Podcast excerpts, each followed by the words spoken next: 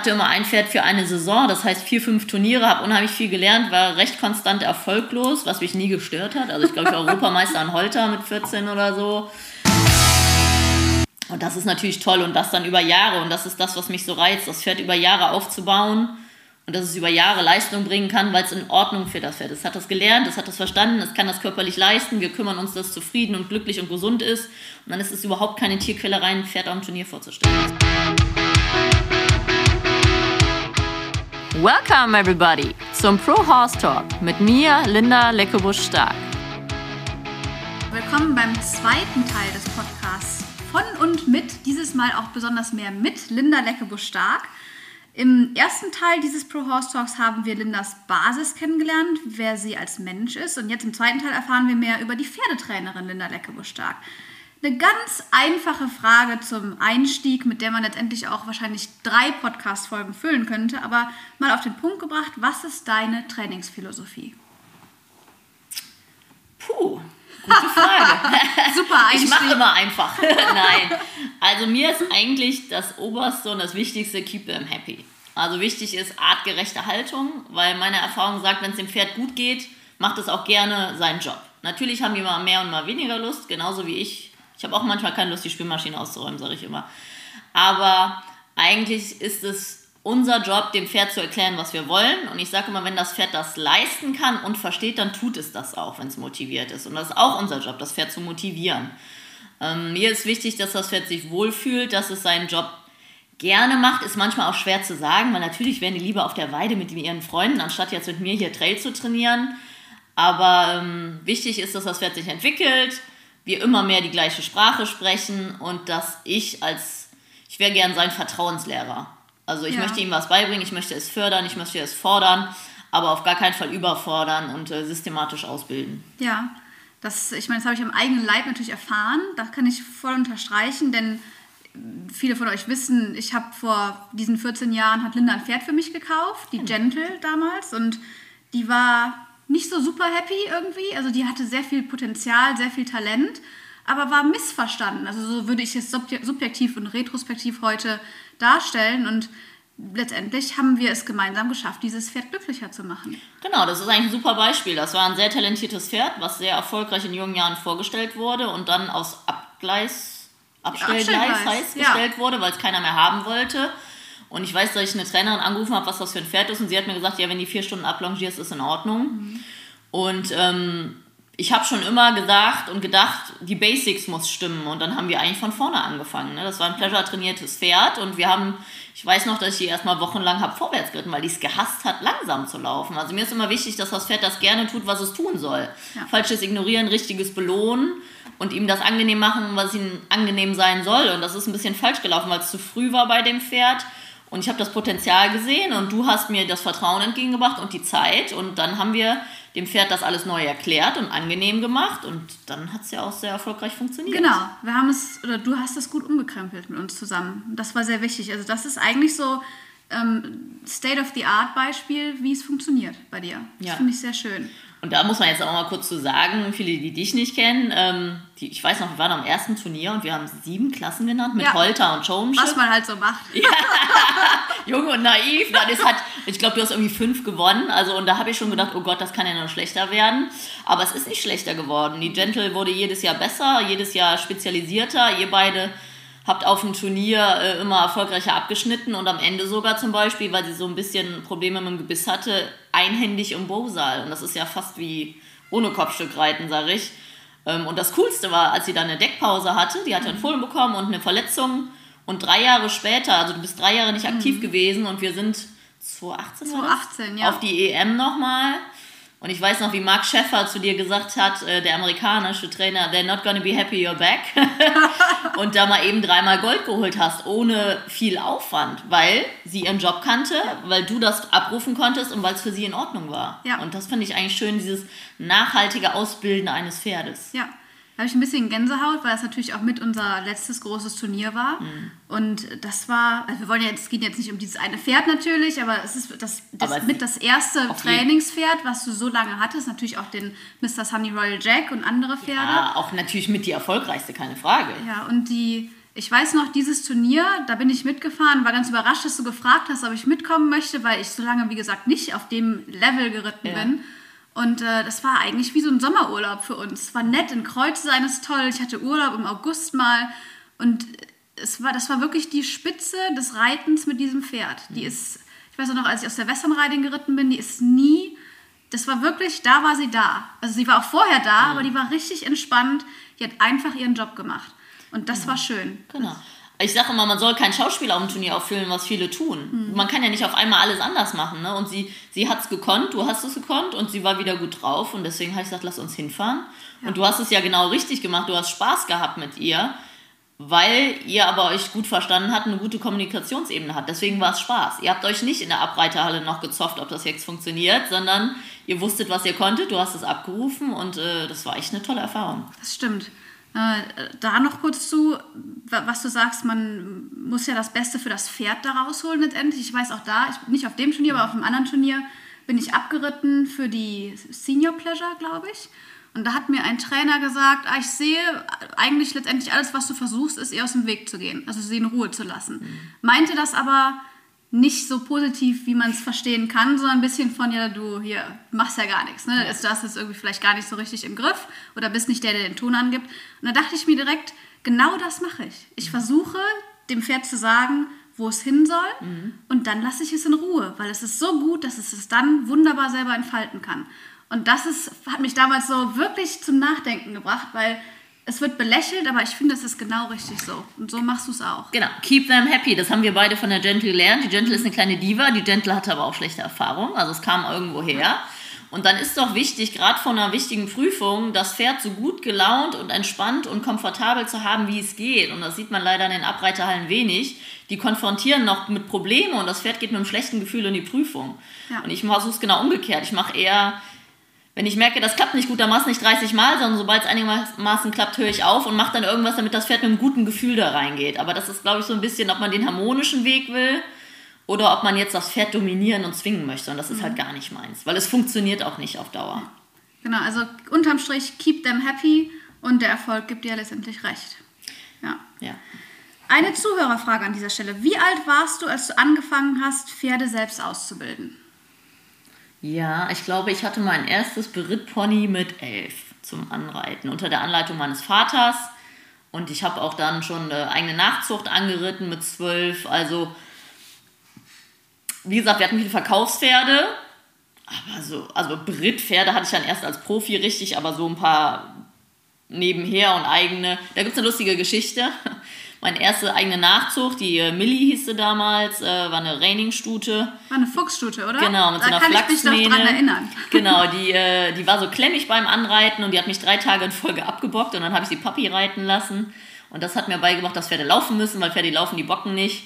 Ähm, und da hatte ich halt immer das Glück, meinen Vater an der Seite zu haben oder den Gary Marble, immer Profis, die mir dann helfen. Und da hatte ich auch nie ein Problem, dann zu sagen, bitte hilf mir. Also ich bin da nicht krankhaft ehrgeizig. Ich habe gesagt, ich muss das jetzt alles selber können, sondern ich war da schon immer vernünftig genug zu sagen, ich frage einfach jemand, der es kann. Ja, ich glaube, ich kann mich wirklich noch an diese Stute erinnern. Die, Ich bin ja früher EWU geritten auch und deshalb war ich hier, das heißt auch, also schon immer und bin äh, hier bei euch auf dem Turnier gewesen und da bist du so aufgefallen, weil du schon immer die coolen Cruel Girl Blusen aus U USA hattest. weil es war ja hier mit in Sachen Show-Outfits, das ist ja in den letzten Jahren explodiert Ja. Aber du hattest damals schon die Cowgirl-Sachen wirklich. Das Genau, ich konnte cool. immer Sachen aus Amerika mitbringen, weil ich ja, Ja. viel da war. Das ja. stimmt. Und ich erinnere mich noch, wie ich hier auf der Tribüne gesessen habe und du in der Jungpferde gestartet bist. Und ich glaube, das war sehr erfolgreich mit dieser Stute damals, oder? Genau, die habe ich in einem Bosal geritten, die habe ich dann äh, nach nette Leute an Schweden verkauft und das, äh, das, also es ist gut ausgegangen, die Story, weil ich mir Hilfe geholt habe. Genau. Ja, okay, schön. Eine weitere Zuhörerfrage lautet: Hattest du in deiner bisherigen Laufbahn mal wirklich Angst bzw. einen starken Respekt vor Pferden? Ich muss tatsächlich sagen, dass ich, glaube ich, ganz am Anfang recht ängstlich war, wird mir immer wieder erzählt. Ich habe das, glaube ich, verdrängt. Ich war früher viel beim Trickreiter, beim Alfred Schauberger, der hat so Zirkuslektionen und so gemacht. Und da weiß ich noch, dass ich irgendwie so eine Abhang nicht hoch oder runter reiten wollte, als die Kinder ausgeritten sind.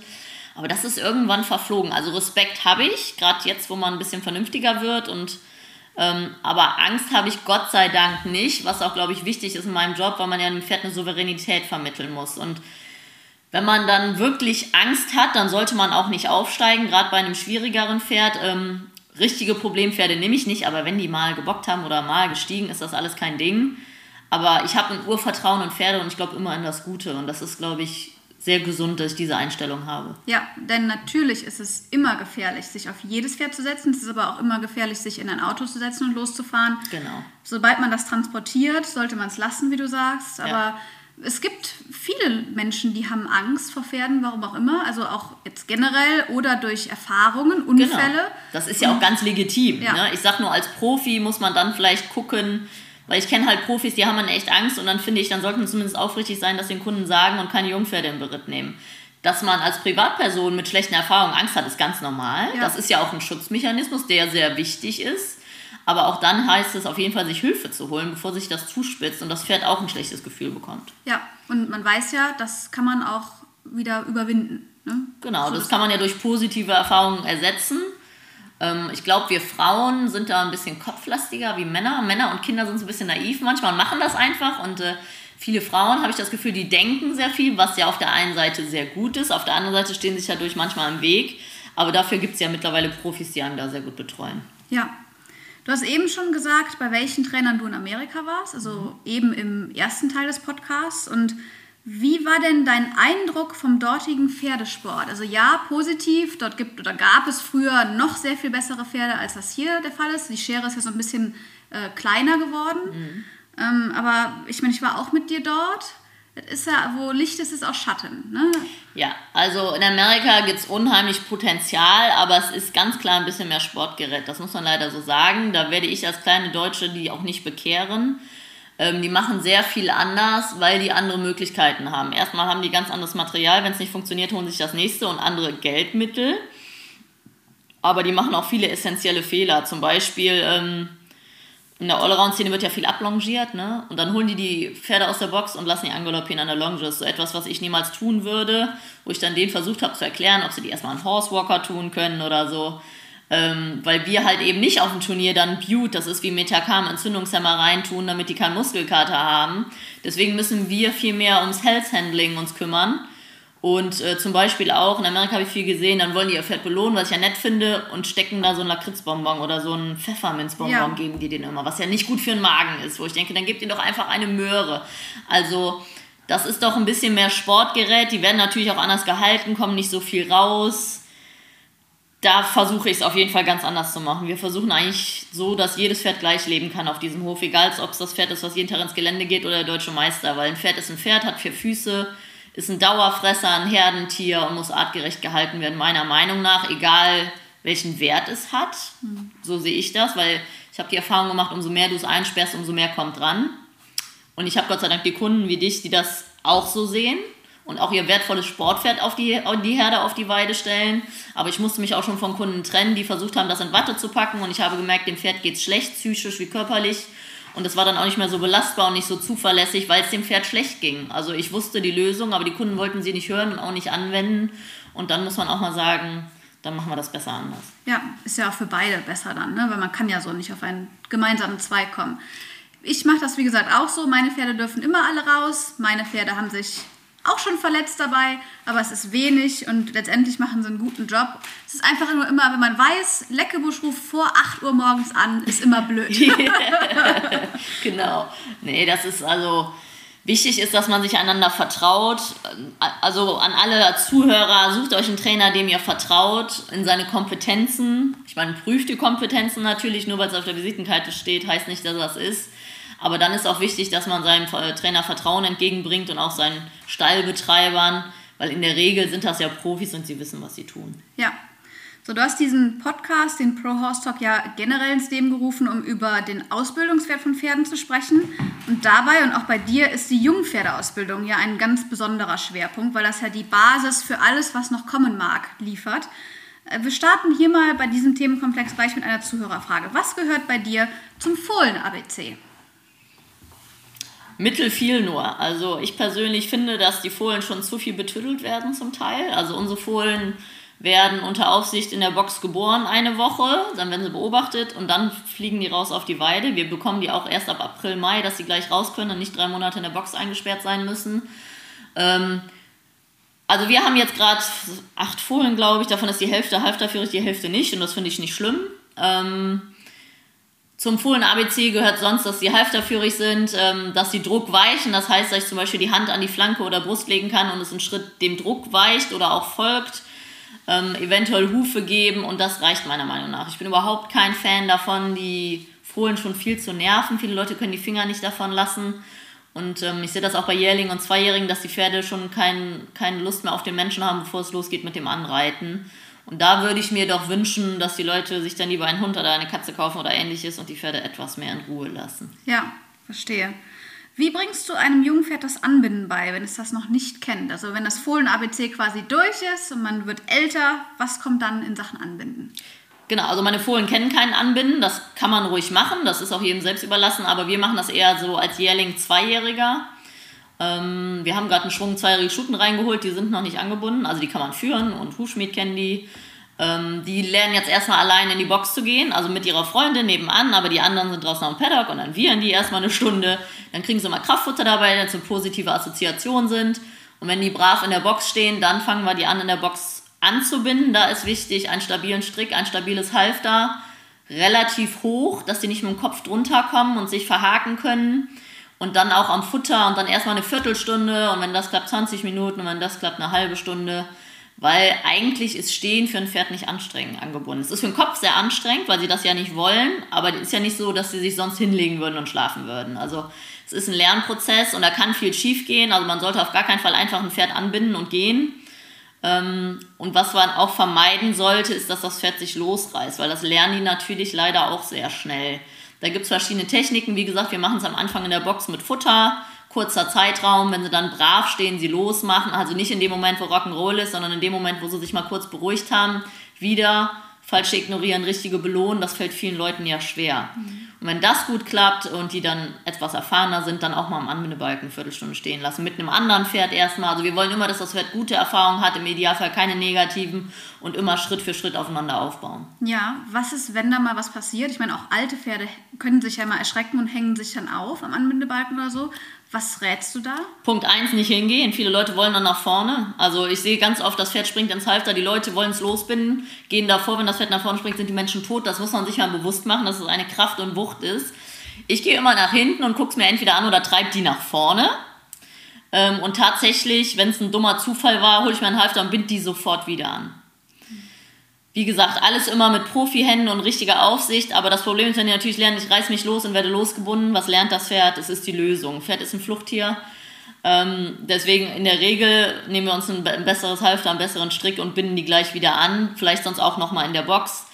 Aber das Pferd darf ja nicht lernen, ich habe mich jetzt losgerissen und das ist die Lösung, weil das denken ja dann Pferde. Ne? Ich wollte nicht stehen bleiben, ich habe mich unwohl gefühlt. Natürlich, wenn eine was runtergefallen ist oder so, die sich erschrocken haben. Aber auch dann ist es gut, diese Erinnerung gleich zu löschen und durch eine bessere Erfahrung zu ersetzen. Okay. So, das heißt, wir sind jetzt durchs Fohlen-ABC durch. Wir können ganz freundlich und fröhlich angebunden sein. Wie geht es dann weiter? Also, wie alt sind deine Pferde, wenn du sie anreitest oder wenn es ums Anreiten geht? Da ist bei uns äh, der Stichtag erst der erste am dreijährigen Jahr. Vorher machen wir es nicht. Die meisten sind ja dann im Frühjahr so geboren. Ähm, ich bin kein Fan davon, sie zweijährig anzureiten, was ja schon manche tun. Es gibt Pferde, die können das leisten und wenn man die nur locker ausreitet, ist das auch nicht schlimm, aber es geht ums Grundprinzip. Die meisten Pferde sind nicht weit genug entwickelt. Bei uns ist so ähm, der Standard, dass die im Frühjahr, wo die drei werden, kurz angeritten, Schritt, Trab, Galopp, Geländehalle, Reitplatz.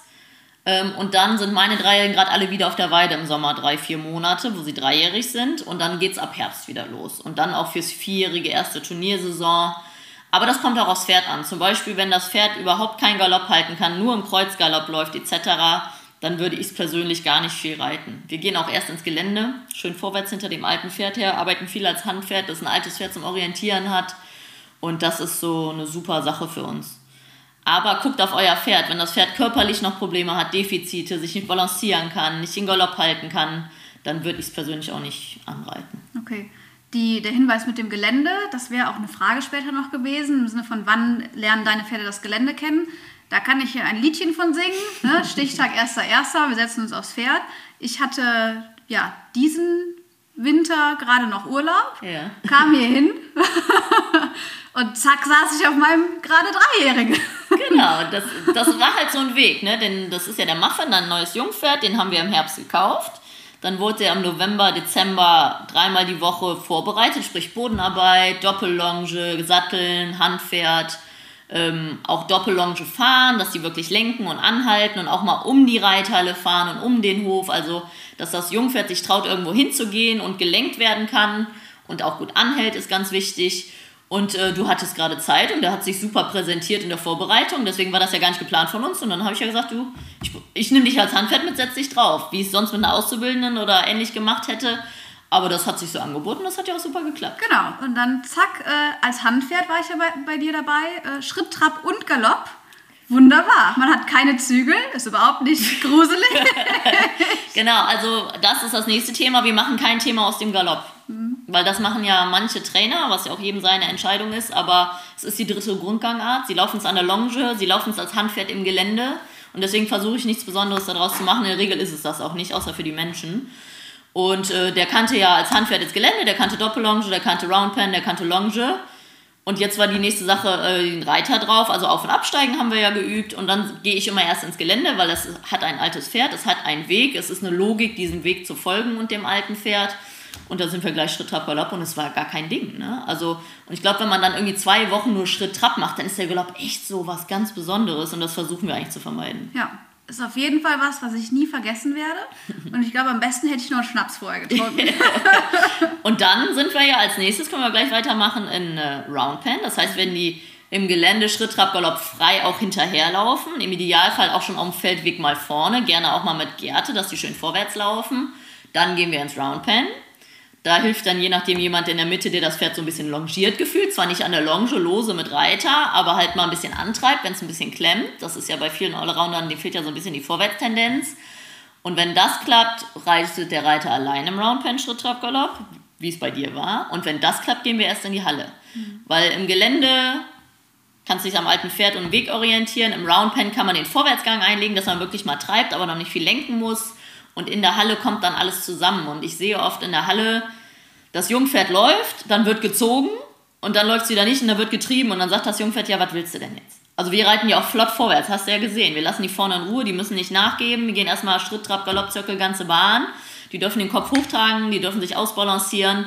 Und wir machen Leichttrab, Galopp, Leichttrab, dass sie schön locker vorwärts laufen, weil dann kommen auch die Probleme nicht. Oft kommen die Probleme, wenn das Pferd klemmt und nicht laufen möchte. Mhm. Dann fangen die an zu bocken, wenn die treibende Hilfe kommt und die diese nicht annehmen. Ne? Und äh, da, da haben wir sehr gute Erfahrungen gemacht.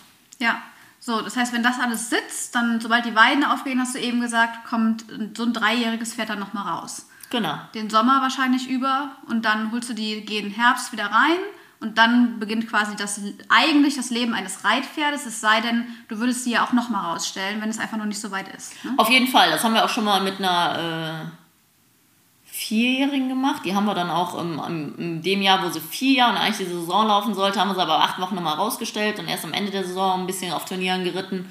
Und diese Pause tut ihnen unheimlich gut, weil man darf ja nicht vergessen, das Jungpferd kommt rein im Herbst zwar und ist also eine Remonte nennt man das ja, also ein Rohling, die können ja nichts. Also die können keinen Sattel, die können kein richtiges Longieren, also meine können kein richtiges Longieren. Das ist ja, die haben sich ja um 180 Grad einmal gedreht und sind dann ein Reitpferd und dann finde ich, brauchen die eine Pause, um körperlich auch nachzuziehen. Und oft ist es so, wenn man sie dann drei, vier Monate rausstellt, dass sie besser laufen wie vorher, weil die einfach körperlich auch ein bisschen weiter sind und mehr leisten können. Und oft Leute, die dann da durch, also die ganze Zeit reiten, die kommen auch manchmal an Probleme, weil das Pferd im Wachstum ist. Gerade die modernen Allrounder, die sehr großrahmig sind, die wachsen dann extrem. Und dann kommen Probleme, die es eigentlich gar nicht gibt, weil es aber ein körperliches Problem ist und das wird mit dem Reiter assoziiert. Und das finde ich immer schade. Also ich versuche da, da auch Probleme aus dem Weg zu gehen. Also easy way, ne? Ja. Wie, wenn sie wieder da sind bei dir, deine Jungpferde, wie motivierst du sie in der Ausbildung, damit sie Spaß am Training haben und behalten? Abwechslung, ganz klar. Also überhaupt keine Frage. Man sieht es ja auch viel bei Insta bei mir. Ich longiere viel, ich gehe ausreiten, ich mache Handpferd. Und ähm, also abwechslungsreiches Training. Ich reite die nicht fünfmal die Woche in der Halle stumpf. Also da habe ich keine Lust drauf, da hat das Pferd keine Lust drauf. Und gerade die Jungen und Alten, oft gehe ich auch eine Runde ausreiten und reite dann nur noch eine Viertelstunde auf dem Reitplatz. Ne? Einmal in der Woche gehen die auf jeden Fall ins Gelände bei mir. Einmal in der Woche wird auf jeden Fall äh, Bodenarbeit gemacht in Form von zum Beispiel freiem Roundpen arbeiten oder Kappzaumarbeit oder Cavaletti-Arbeit, weil ich sage immer, das ist dann rückenfreies Training, ist auch ganz wichtig. Ähm, Gerade Cavaletti-Arbeit für die Biomechanik, dass ihre Gelenke alle anwinkeln und sich mal richtig anstrengen müssen und die Bauchmuskeln. Genauso wie Ausreiten, Berg hoch, Berg runter ist super Ausgleichstraining. Wir wohnen hier im Bergischen, wir haben tolle Möglichkeiten. Man kann mal richtig vorwärts reiten und ich sage immer, Ausreiten ist eine vertrauensbindende Maßnahme. Also das ist auch fürs Turnier sehr wichtig. Ich sage immer, wenn ich nicht am Baum vorbeikomme, wirst du am Turnier nicht am Richter vorbeikommen. Und das Pferd muss lernen, okay, das ist eine neue Situation, ich fühle mich nicht wohl, aber die da oben hilft mir und dann machen wir das. Und das ist so ein Findungsprozess vom Desensibilisieren. Wir haben hier Alpakas, wir haben Rinder, ich reite extra durch den Ort. Also ich vermeide das nicht, also ganz am Anfang, wie gesagt, positive Erfahrungen, aber umso erfahrener die werden, dass sie dann auch allein rausgehen und vorne rausgehen und durch die Orte gehen. Also ich versuche denen die ganze Welt zu zeigen, damit die dem Turnier dann auch cool sind. Ja, bei Instagram sieht man ja, wie gesagt, oder du nimmst uns dort oft mit, auch bei deiner Doppellongenarbeit. Ähm, hier hatte eine Hörerin gefragt, wie sie bei ihrem Jungpferd besonders den Muskelaufbau vom Boden äh, aus fördern kann. Das wäre ja zum Beispiel sowas dann. Ne? Was machst du bei der Doppellonge alles so? Weil man kann ja longieren, man kann hinterherlaufen und fahren, aber du variierst da ja sehr. Beschreib das doch mal. Genau, also es wie gesagt, Longenarbeit am Kappzaum mit Stangen und Cavaletti ist schon mal eine sehr gute Sache, wo sie wirklich den Rücken aufmachen müssen. Ähm, dann aber auch mal, wenn man das Pferd warm longiert hat, eine lange Longe nehmen, also wirklich mal 10, 12 Meter und die mal richtig vorwärts schicken. Wir haben ja auch so einen großen Reitplatz, da lassen wir sie manchmal flitzen. Und dann gibt es halt einen Unterschied zwischen vom Boden aus fahren, die Jungpferde, dass, sie, dass man hinterherläuft, dass sie rechts, links anhalten, Schritt, Trab kennen. Das ist nur so ein bisschen die Lenkung von unten simulieren. Das, simulieren, das heißt, wir laufen hinterher. Und jetzt habe ich ein bisschen neu entdeckt für mich die Doppellonge. Dann habe ich einen Longiergurt, wo rechts und links in den Ringen weiter oben oder unten, je nach Ausbildungsstand des Pferdes, die Longe durchläuft. Man kann das im äh, Gebiss, Knotenhalfter oder Kappzaum machen. Ich habe jetzt extra ein Gummigebiss, weil ich gedacht habe, wenn ich diese Doppellonge in der Hand habe und das im Gebiss eingehakt habe, dann kann ich den Zügel ja nicht so lang lassen wie beim Reiten. Beim Reiten können wir ja ganz lang lassen, sprich gar keinen Druck. Und deswegen hatte ich mir gedacht, ich nehme was Stumpferes dafür, weil ich ja den Druck nie so ganz abbauen kann wie beim Reiten. Und da kann man halt wirklich schön ähm, Seitengänge dran üben, wo ich aber selber noch übe. aber was man wirklich schön in der Doppellonge kann, ist, dass man ähnlich wie beim Longieren leicht innen steht, den äußeren Zügel über den Rücken laufen hat, also nicht um die Hinterhand und dann kann man das Pferd wirklich durchs Genick stellen, man kann es mal nach innen und außen stellen, man kann Übergänge machen und zum Beispiel auch mal Schritt-Galopp-Übergänge oder auch mal Trab-Stopp, Galopp-Stopp, Galopp rückwärts. Also man kann ganz gezielt Übergänge machen und das Pferd vorne mehr einrahmen wie beim normalen Longieren. Ja. Und das ist eine super Sache. Du machst dabei ja auch viel Stangenarbeit. Das heißt jetzt nicht, dass du die über acht hintereinander liegende Stangen führst oder treibst, sondern du arbeitest viel mit einer hochgelegten Stange auch. Und äh, da war nämlich auch eine Frage, weil viele eher pleasure-gezogene Pferde, die haben ja gar keinen Raumgriff mehr. Das ist so gezüchtet, das ist so gewünscht in mhm. gewisser Weise. Ähm, aber gerade da bei Jungpferden, denke ich, ist es wichtig, dass sie die Füße heben und dass sie mal wirklich das alles so äh, dehnen auch, korrekt? Genau, vollkommen richtig. Also gerade bei den modernen Pleasure-Pferden ist das vorwärts wegtrainiert, weggezüchtet. Die wollen nicht mehr wirklich laufen, die wollen alles langsam und gemütlich machen. Und ähm, zum Beispiel treten die tief unter den Schwerpunkt mit dem Hinterbein, die nehmen Last auf, aber die haben kein aktives Hinterbein mehr. Das heißt, die ziehen gefühlt die Zähne, äh, die Zehe mehr über, über den Sand, anstatt das Bein aktiv hochzuheben. Und wie du richtig sagst, ich baue mir immer nur so zwei, drei Stangen auf und laufe dann viel in kleeblattförmig darüber und lege die auch hoch, damit die immer wieder ihre Gelenke anwinkeln müssen und wirklich die Beine heben. Und da muss ich sagen, helfen hochgelegte Stangen, weil das Pferd sich einfach anstrengen muss und dann die flachen Stangen dann auch einfacher sind. Mhm. Und gerade mal ein Exkurs, ganz kurz, ähm, Thema Flitzen lassen auf dem Reitplatz. Mhm. Auch das sehen wir ja öfters in deinen Stories. Und das ist so wichtig, weil die Gentle zum Beispiel war mal für ein paar Wochen in Reha, im Aquatrainer, in einem anderen Dressurstall. Und die war nicht verletzt, sondern die war nur zum Aufbau da. Und ich bin dann immer hingefahren und dort geritten und die kennt das einfach, dass sie hier mal flitzen darf, um sich komplett auszupowern. Genau. Wir longieren ja auch auf Turnieren nicht, um ja, Kilometer runterzubekommen, sondern damit die mal bocken, damit die sich mal wirklich bewegen und alles rauslassen können, was sie sonst auf der Weide tun würden. Mhm. Und das durfte man da nicht. Also natürlich ist das nicht so schön für den Boden eventuell manche Hallenbesitzer wollen das nicht. Und das war ein echtes Problem, mhm. weil in einem Roundpen kriegst du das ja doch nicht hin. Die ganze Zeit auf der Biegung, da können die nicht richtig bocken. Mhm. Und da war die wirklich unzufrieden. Sie war körperlich sehr fit mhm. und konnte das aber nirgendwo rauslassen. Ja, also das Das machen wir im Winter ja ganz viel. Im Sommer müssen wir es nicht so viel, weil die auf der Weide stehen, wie du sagst.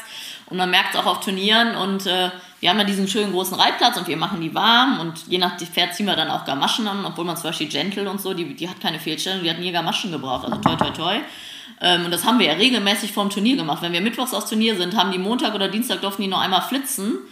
Und wenn keine Luft drin war, ist ja nicht schlimm. Und sonst haben die sich einfach mal ausgetobt. Und das haben wir ja auch auf dem Turnier gemacht. Weil auf dem Turnier, wenn man sechs, sieben, acht Tage auf dem Turnier ist, die werden zwar geritten und die stehen in der Box.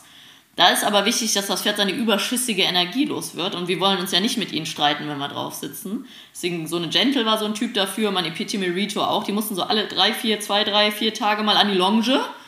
Und dann haben wir ja sogar eine extra lange Longe oder Longe und einen Strick genommen, sind auf den Reitplatz im Kreuz und haben quasi einen halben Reitplatz genutzt. Und dann sind die einfach mal abgegangen. Ne? Mhm. Und ich persönlich denke immer, dann sagen die, oh Gott, der kann sich an der Sehne verletzen, aber das muss ja ein Sportpferd abkönnen. Also wenn es noch nicht mal spielen kann, wie soll es denn fünf Jahre im Sport laufen? Und da haben wir toi toi toi auch wenig Probleme mit. Also wenn man natürlich ein krankes Pferd hat, sollte man das vielleicht nicht tun, aber ich finde, jedes Pferd hat das Recht, sich zwischendurch mal frei zu machen und die überschüssige Energie loszuwerden und nicht äh, in sich reinzufressen und dann halt das führt zu Konflikten unterm Sattel dann. Ja, wir beide waren ja 2011 zusammen auf der EquiHA World Show mhm. und hatten da ein Pferd auch quasi vor Ort. Und ich weiß noch, da war eine Covered Arena draußen Mhm. Und äh, in Oklahoma City und das war so, da war gerade keiner und dann haben wir beide einfach beide Tore zugemacht. Und ich glaube, mein Pferd war das erste, was jemals freilaufen durfte bei der World Show in der großen Halle dort. Genau, und er hat es, glaube ich, sehr genossen, ne? Weil an, deswegen diese Leute, die longieren, das ist ja schön und gut, aber dann nehmt euch ja bitte mal einen Strick oder eine zweite Longe und lasst die mal wirklich, nachdem die warm sind, lasst sie das mal loswerden und nicht auf engen Kreis ganz Zeit ordentlich, wenn die frisch sind. Ich möchte immer, dass sie die Energie loswerden und dann auch motiviert mitarbeiten. Ja, zur nächsten Zuhörerfrage. Welche Voraussetzungen müssen Jungpferde bringen, mitbringen, die bei dir in den Beritt gehen? Also was ist dir wichtig? Also wir sind da völlig wertfrei im positiven Sinne. Also wir haben einen total netten Haflinger gerade zum Anreiten gehabt. Also uns ist wichtig, dass die Leute uns Vertrauen entgegenbringen, dass sie realistisch in ihrer Einschätzung sind und äh, dass das Pferd genug Zeit bekommt, realistisch ausgebildet zu werden. Wir nehmen keine Pferde unter drei Monaten, da geht es schon mal los. Ich persönlich sowieso nicht. Ähm, es, wir haben halt verschiedene Konstellationen. Wir haben auch Kunden, da haben wir gesagt, das Pferd hat noch körperlich ein bisschen Probleme. Wir reiten ihn nur kurz im Gelände, dann geht er nochmal acht Wochen raus, dann machen wir das weiter. Also da sind wir überhaupt nicht voreingenommen, da sind wir ganz offen. Uns ist halt wichtig, dass die Kunden uns vertrauen. Und äh, wir müssen immer erstmal gucken, wo steht das Pferd, wie ist es körperlich entwickelt. Wie du gesagt hast, wir haben äh, eine Physiotherapeutin, die Mandy, die ist jede Woche da. Also die betreut viel unsere Pferde, weil gerade wenn die im Wachstumsschub sind etc., und da wünschen wir uns eigentlich nur Vertrauen und äh, wir sind immer sehr offen und ehrlich, wo das Pferd steht und wo die Reise hingehen kann, jetzt gerade oder perspektivisch. Ja, an der Stelle mal ein Shoutout an die Mandy. Die hat wirklich auch meine Pferde jetzt seit so vielen Jahren ja. betreut und begleitet und ist einfach fantastisch, was sie da für Arbeit leistet. Wirklich. Genau, das ist ganz wichtig, weil sie ist eine super gute Physiotherapeutin, aber sie arbeitet auch mit Akupunktur und das arbeitet immer noch so nach am Pferd, ne, weil die sich ja auch muskulär immer wieder festmachen. Und alle unsere Sportpferde sind ja regelmäßig da und auch viele unserer Berittpferde am Anfang, ich sage immer, die werden einmal kernsaniert. Also die sind auch beim Zahnarzt, gehen zur Mandy und werden dann systematisch ausgebildet und kriegen dann noch ihren Sattel und dann sind die gefühlt wie neu. Also, und da muss man wirklich hingucken, dass man den Pferden hilft. Ja, ich habe letztens hat die Mandy, da war ich tagsüber hier unter der Woche und Mandy war da und hat eins meiner Pferde akupunktiert und war, das Pferd war dann fertig und hat so gesagt, ich kann das wieder in die Box bringen. Und ich hatte aber nicht gesehen, dass da noch Nadeln drin waren, die noch ein bisschen nachhallen sollten. Ich war so froh, dass ich die Decke nicht drüber geworfen habe wieder. Ja, ja. Doch, also sehr hilfreich und auch wichtig. Und auch das in Amerika gefühlt kommt das ja erst gerade, ne? Also ja, also die machen so viel essentielle Fehler mit kein Ausgleichstraining, nicht ordentlich aufwärmen und eher medizinisch, chemisch versorgen anstatt behandlungstherapeutisch. Also da kann man, glaube ich, einiges von uns lernen, da wir ja hier nichts dürfen, zu Recht. Mhm wenn es, ich meine, das sind jetzt alles die Dinge, die man tun sollte, um ein möglichst gutes Ergebnis zu haben. Aber was ist, wenn es einmal nicht so gut läuft? Hast du einen Tipp für unsere Zuhörer, um ein Jungpferd, das seinen Reiter regelmäßig abbockt, zu etwas mehr Kooperationsbereitschaft zu bringen? Ich meine, Bocken hat, kann ja viele Ursachen haben. Auf jeden Fall. Was würdest du tun? Weil auch du kannst ja ein Pferd bekommen, das vielleicht anderweitig schon gestartet wurde oder das noch nicht gestartet wurde und trotzdem bockt. Ja, äh, Punkt 1, die Ursachen forsche, zu erforschen. Ne? Also, wenn ein Pferd sich erzieht, hat es einen Grund, sage ich immer. Punkt 1, Zähne, Sattel, Rücken oder ähnliches. Ne? Also Befunde abklären. Also wenn, wenn wir ein Pferd haben, was bockt, holen wir gleich die Mandy. Ne? Wenn es dann nicht weitergeht, ein Tierarzt. Ähm, also wenn ein Pferd bockt, fühlt es sich unwohl. Das kann natürlich auch ein man-made Problem sein. Ne? Ich hatte mal ein Pferd, das ist immer gestiegen, weil die Person dann immer abgestiegen ist. Das hat er auch schnell gelernt. Aber wenn das Pferd schon ohne Reiter viel bockt, sprich mit dem Sattel nicht klarkommt, dann bin ich da auch vernünftig genug zu sagen, wir setzen uns da gar nicht drauf, weil das Pferd hat ja ein Problem. Also Punkt 1, immer gucken, woran es liegen könnte und das im Idealfall abstellen. Ähm, die andere Sache ist natürlich, dass das Pferd vielleicht auch mental überfordert ist, ne? dass es nicht gut vorbereitet war und sich unwohl fühlt ähm, ich bin immer ein Fan davon, einen Schritt zurückzugehen, also einen Gang zurückzuschalten und dann wieder mehr an dem Basic arbeiten. Doppellonge, Handpferd, Aussacken, Bodenarbeit. Ähm, und wenn es halt so massive Probleme gibt, auf jeden Fall einen Profi aufrufen, weil wenn ich als Amateur schon weiß, mein Pferd bockt, steige ich mit einem schlechten Gefühl auf, kann dem Pferd keine Sicherheit geben. Und ähm, viele Pferde bocken halt auch, weil sie klemmen. Und viele Pferde klemmen, weil die meisten Leute sich nicht trauen, vorwärts zu reiten. Und dann sagen sie, lauf, und dann läuft das Pferd, dann wird gezogen. Und dann sagt das Pferd irgendwann unzufrieden, ich bin jetzt aber unhappy, jetzt siehst du schon wieder an mir, dann bocke ich halt mal. Also ähm, ich habe die Erfahrung gemacht, wenn ein Pferd schön vorwärts läuft, bocken die nicht. Und dann vielleicht erstmal ins Gelände und vorwärts reiten. Aber wenn es wirklich massive Probleme aufgibt, einen Profi aufsuchen, keine Frage. Ja. So, wenn das dann alles geklärt ist, ab wann fährst du mit jungen Pferden auf das erste Turnier und wie bereitest du das besonders vor? Ähm, ich finde es sehr schön, dass die DKH jetzt diese dreijährige Launchline im Trail in Hand Klasse hat. Ähm, da kann das Jungpferd aufs Turnier ohne unterm Sattel präsentiert zu werden. Und es äh, ist unheimlich schön zu sehen, wie benimmt sich das Pferd am Turnier. Es ist ja unheimlich aufregend für ein Jungpferd, das erste Mal Hänger fahren, das erste Mal in einem anderen Stall schlafen, eine andere Reithalle, ein anderer Reitplatz. Und das gibt dem Pferd und auch, auch den Amateurbesitzern unheimliche Sicherheit, dass sie wissen, ach, der hat sich drei Jahre schon super benommen. Also die müssen ja die große, weite Welt kennenlernen. Deswegen finde ich das eine gute Sache. Ich bin nicht so ein Fan davon, Junge viel zu longieren, aber ich finde, ein dreijähriges Pferd, was ganz normal gewachsen ist, kann Longline und Trail und Hand gut laufen. Das ist ja auch eine Fleißarbeit vom Kunden. Ähm, bei uns laufen die in der Regel vierjährig die erste Saison. Wie gesagt, dreijährig im Frühjahr angeritten, Sommerpause, Herbst wieder gestartet oder Spätsommer. Manchmal reite ich im Spätsommer auch nochmal vier Wochen und schmeiße die nochmal raus bis November, also je nach Pferd. Und dann werden die in der Regel, wenn die Weidesaison vorbei ist, auf jeden Fall reingeholt. Das ist dann so im Laufe des Oktobers. Und dann werden die locker wieder angefangen, weil die wurden ja den ganzen Sommer nicht geritten. Das heißt, Schritt, Trab, Galopp, Geländehalle, Reitplatz, Stellen, Biegen, Nachgeben. Und ähm, dann kommen so im Frühjahr die Trail-Hindernisse dazu, aber alles ganz easy. Und in der Regel ist, glaube ich, unser erstes Turnier so im April, Mai, wo wir die dann mitnehmen. Und da liegt ganz klar der Fokus in der Regel auf den Jungpferdeklassen oder zum Beispiel bei einem Hunterpferd. Die Hunterklasse ist eine sehr schöne Klasse für Jungpferde, finde ich, weil die schön vorwärts laufen können und Balance.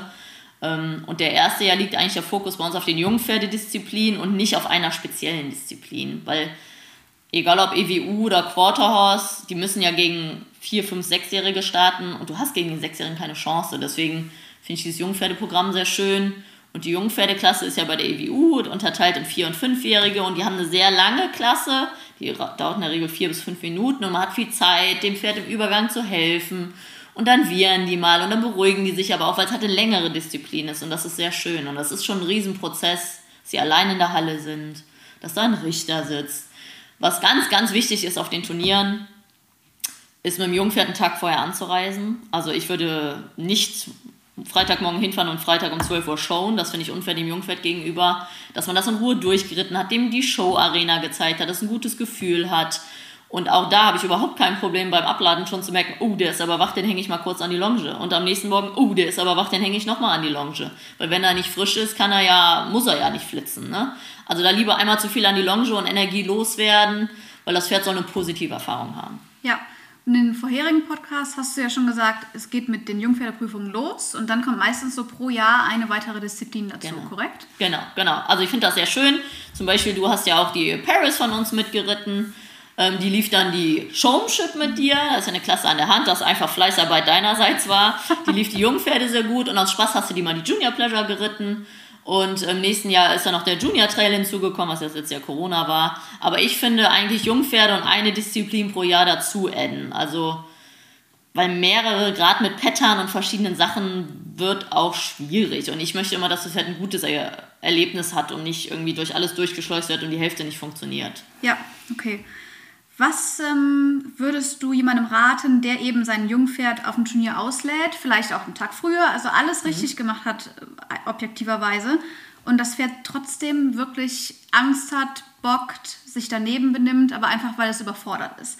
Was, wie würdest du da vorgehen? Weil man ist ja nun mal da und man will ja niemanden gefährden, weder sich noch das Pferd noch andere.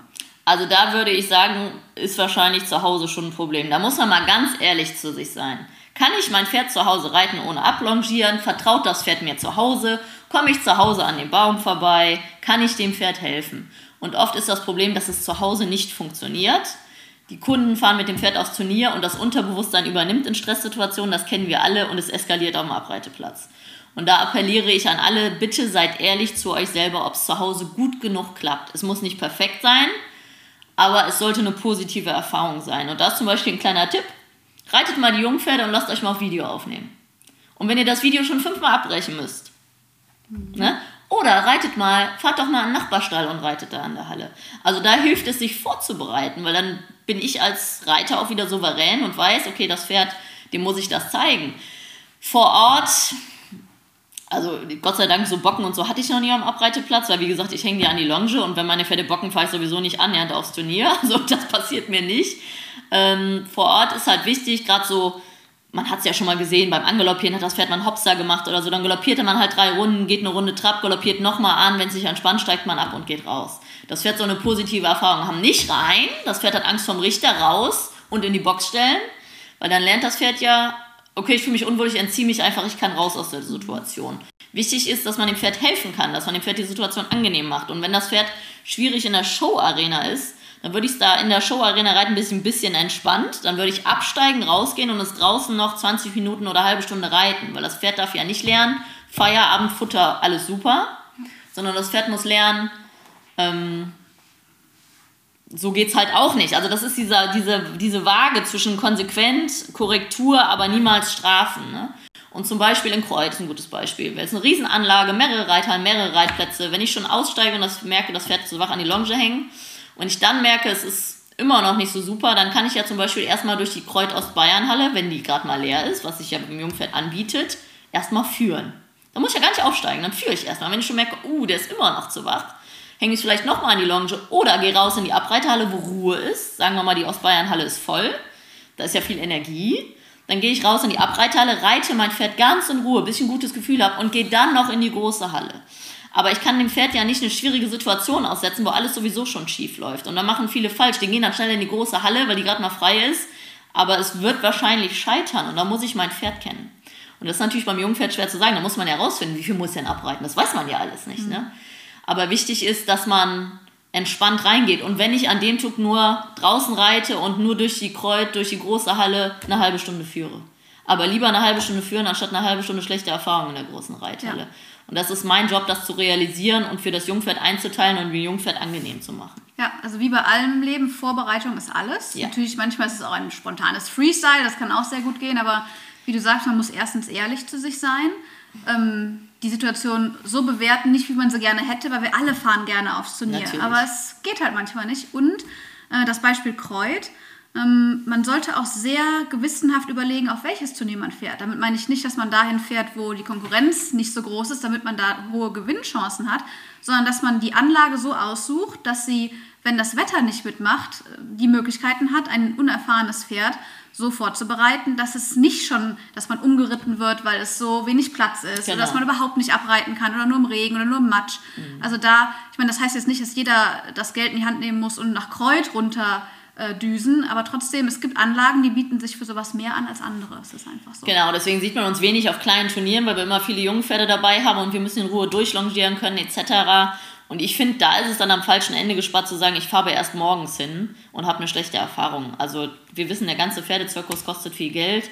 Dann nehmt euch lieber eine Box und reitet lieber nur zwei Turniere anstatt vier und macht das ordentlich und fahrt früh hin und akklimatisiert euch, weil das ist auch unsere Verantwortung dem Tier gegenüber. Ne? Also da können wir uns auch Probleme kreieren, die es vielleicht gar nicht gibt, weil wir keine Zeit und Ruhe haben. Ja, und du hast eben angesprochen, ein Turnier auch mal zu simulieren. Also nicht nur, indem man sich mal selber filmt vorher, sondern dass man auch mal in den 20 Kilometer entfernten Stall fährt, zu Hause und das ausprobiert. Das ist nicht nur so ein dahergesagter Tipp, sondern das haben wir auch gemacht mhm. damals, als ich neu war.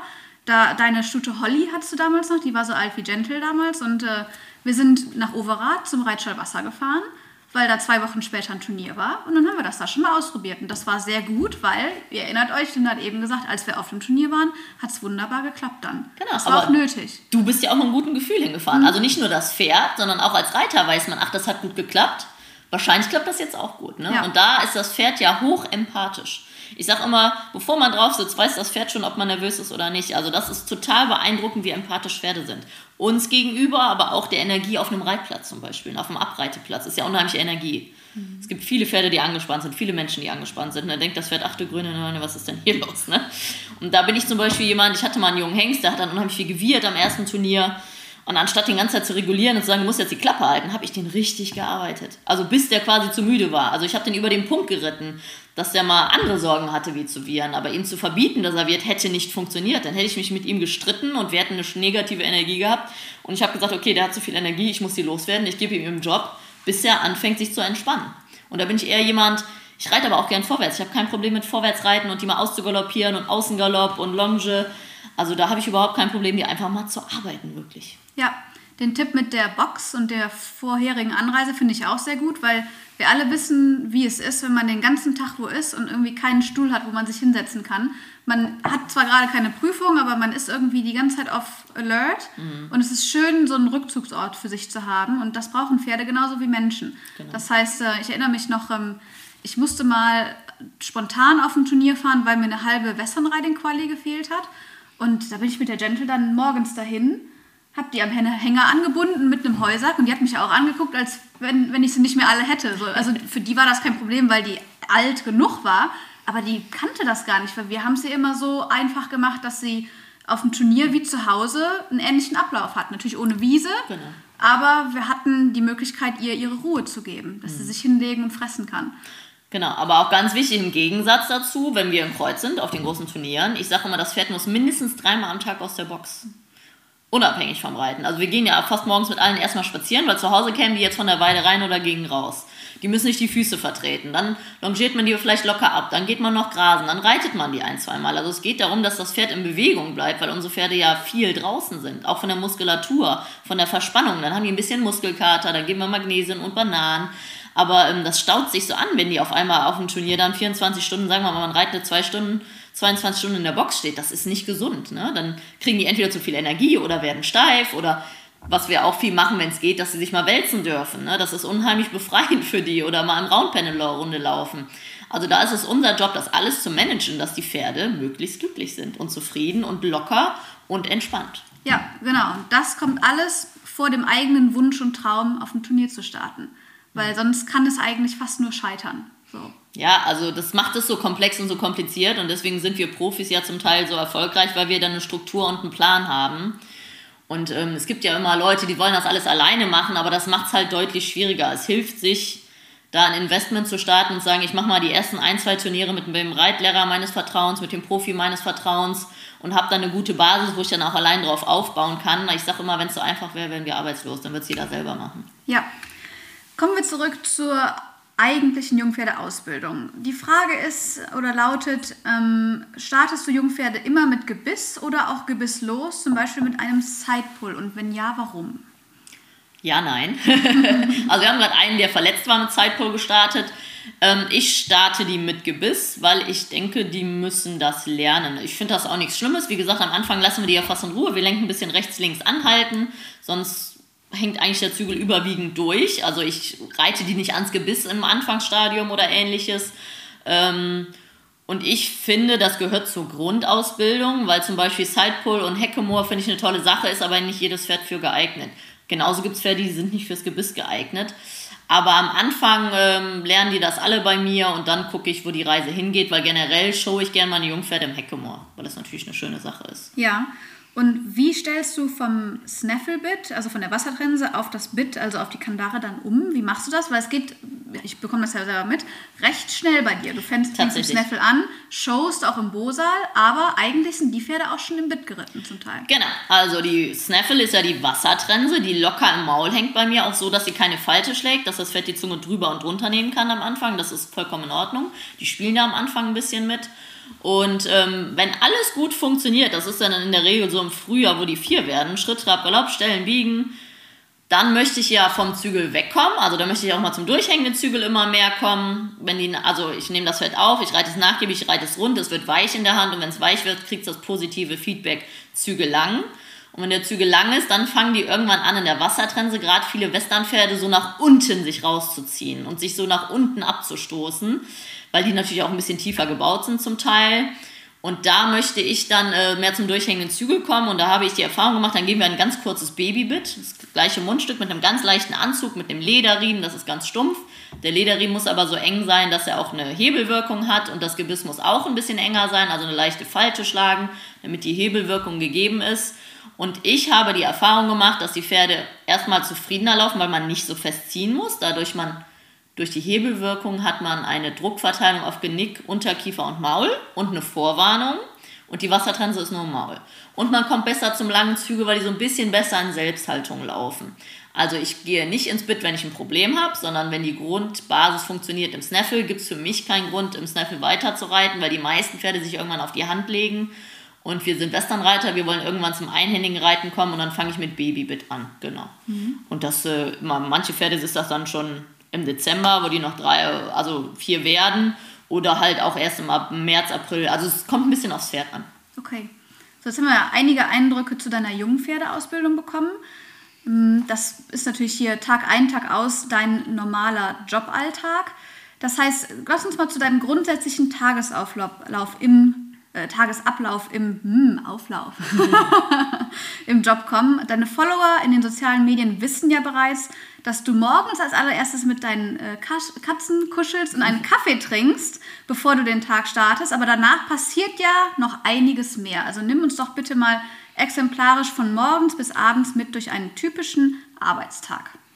Ja, durch Corona gab es ja ein bisschen Zwangspause mit Kursen und so, aber eigentlich ist schon mal von März bis Oktober mindestens zwei Wochen in einem Monat Kurs oder Turnier. Und unter der Woche kann ich mir das ja Gott sei Dank einteilen, wenn ich keine Kundentermine habe, sprich keinen Reitunterricht. Reitunterricht gebe ich generell eigentlich hauptsächlich auf meinen Brittpferden. Ich, habe, ich bin, gebe nicht viel Reitunterricht, also auf Schulpferden gar nicht und auch nicht so viel extern, gerade in der Hauptsaison. In der Regel fange ich, äh, es äh, kommt ein bisschen auf die Jahreszeit an, im Winter ein bisschen später, so erst zwischen 8 und 9, im Sommer so zwischen 6 und 8, je nach Wetter und äh, Situation. Dann gehe ich auf den Hof, gucke, was zu tun ist, also ob ich kurz die Halle noch schleppe oder ob die schon geschleppt ist. Ähm, und wenn ich Zeit und Lust habe, nehme ich auch schon Pferde mit rein von der Weide. Ich wohne gleich neben der Weide. Wenn dann noch die Truppe steht, die ich brauche, die nachts draußen stehen, nehme ich die noch kurz mit rein. Also ich bin jemand, der keine Leerfahrten macht. Ich mache immer gerne viele Dinge gleichzeitig. Ich versuche effektiv zu arbeiten.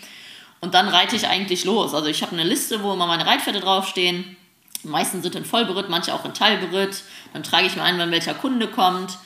Und ähm, ja, ich, ich vertausche, ich teile das so ein bisschen. Manche Pferde werden longiert, manche ausgeritten, manche als Handpferd mit, manche trainiert. Und zum Beispiel gerade meine erfahreneren Turnierpferde, dann nehme ich mir erstmal ein Jungpferd, nehme das als Handpferd auf meinem erfahrenen Turnierpferd mit, gehe erstmal eine Runde ins Gelände, eine halbe Stunde.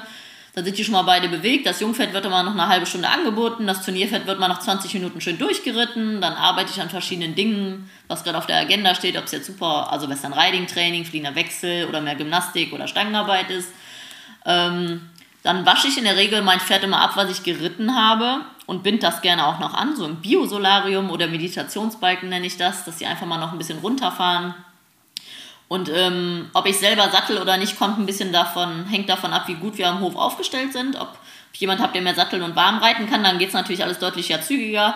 Aber mindestens 50% sattel ich auch selber, wo ich auch kein Problem mit habe. Also, ähm, und dann mache ich so weiter. Dann reite ich die einen Pferde, longiere die anderen Pferde dann mache ich immer Mittagspause ganz brav. Äh, jetzt mein Mann war viel im Homeoffice, habe ich zusammen mit dem gegessen.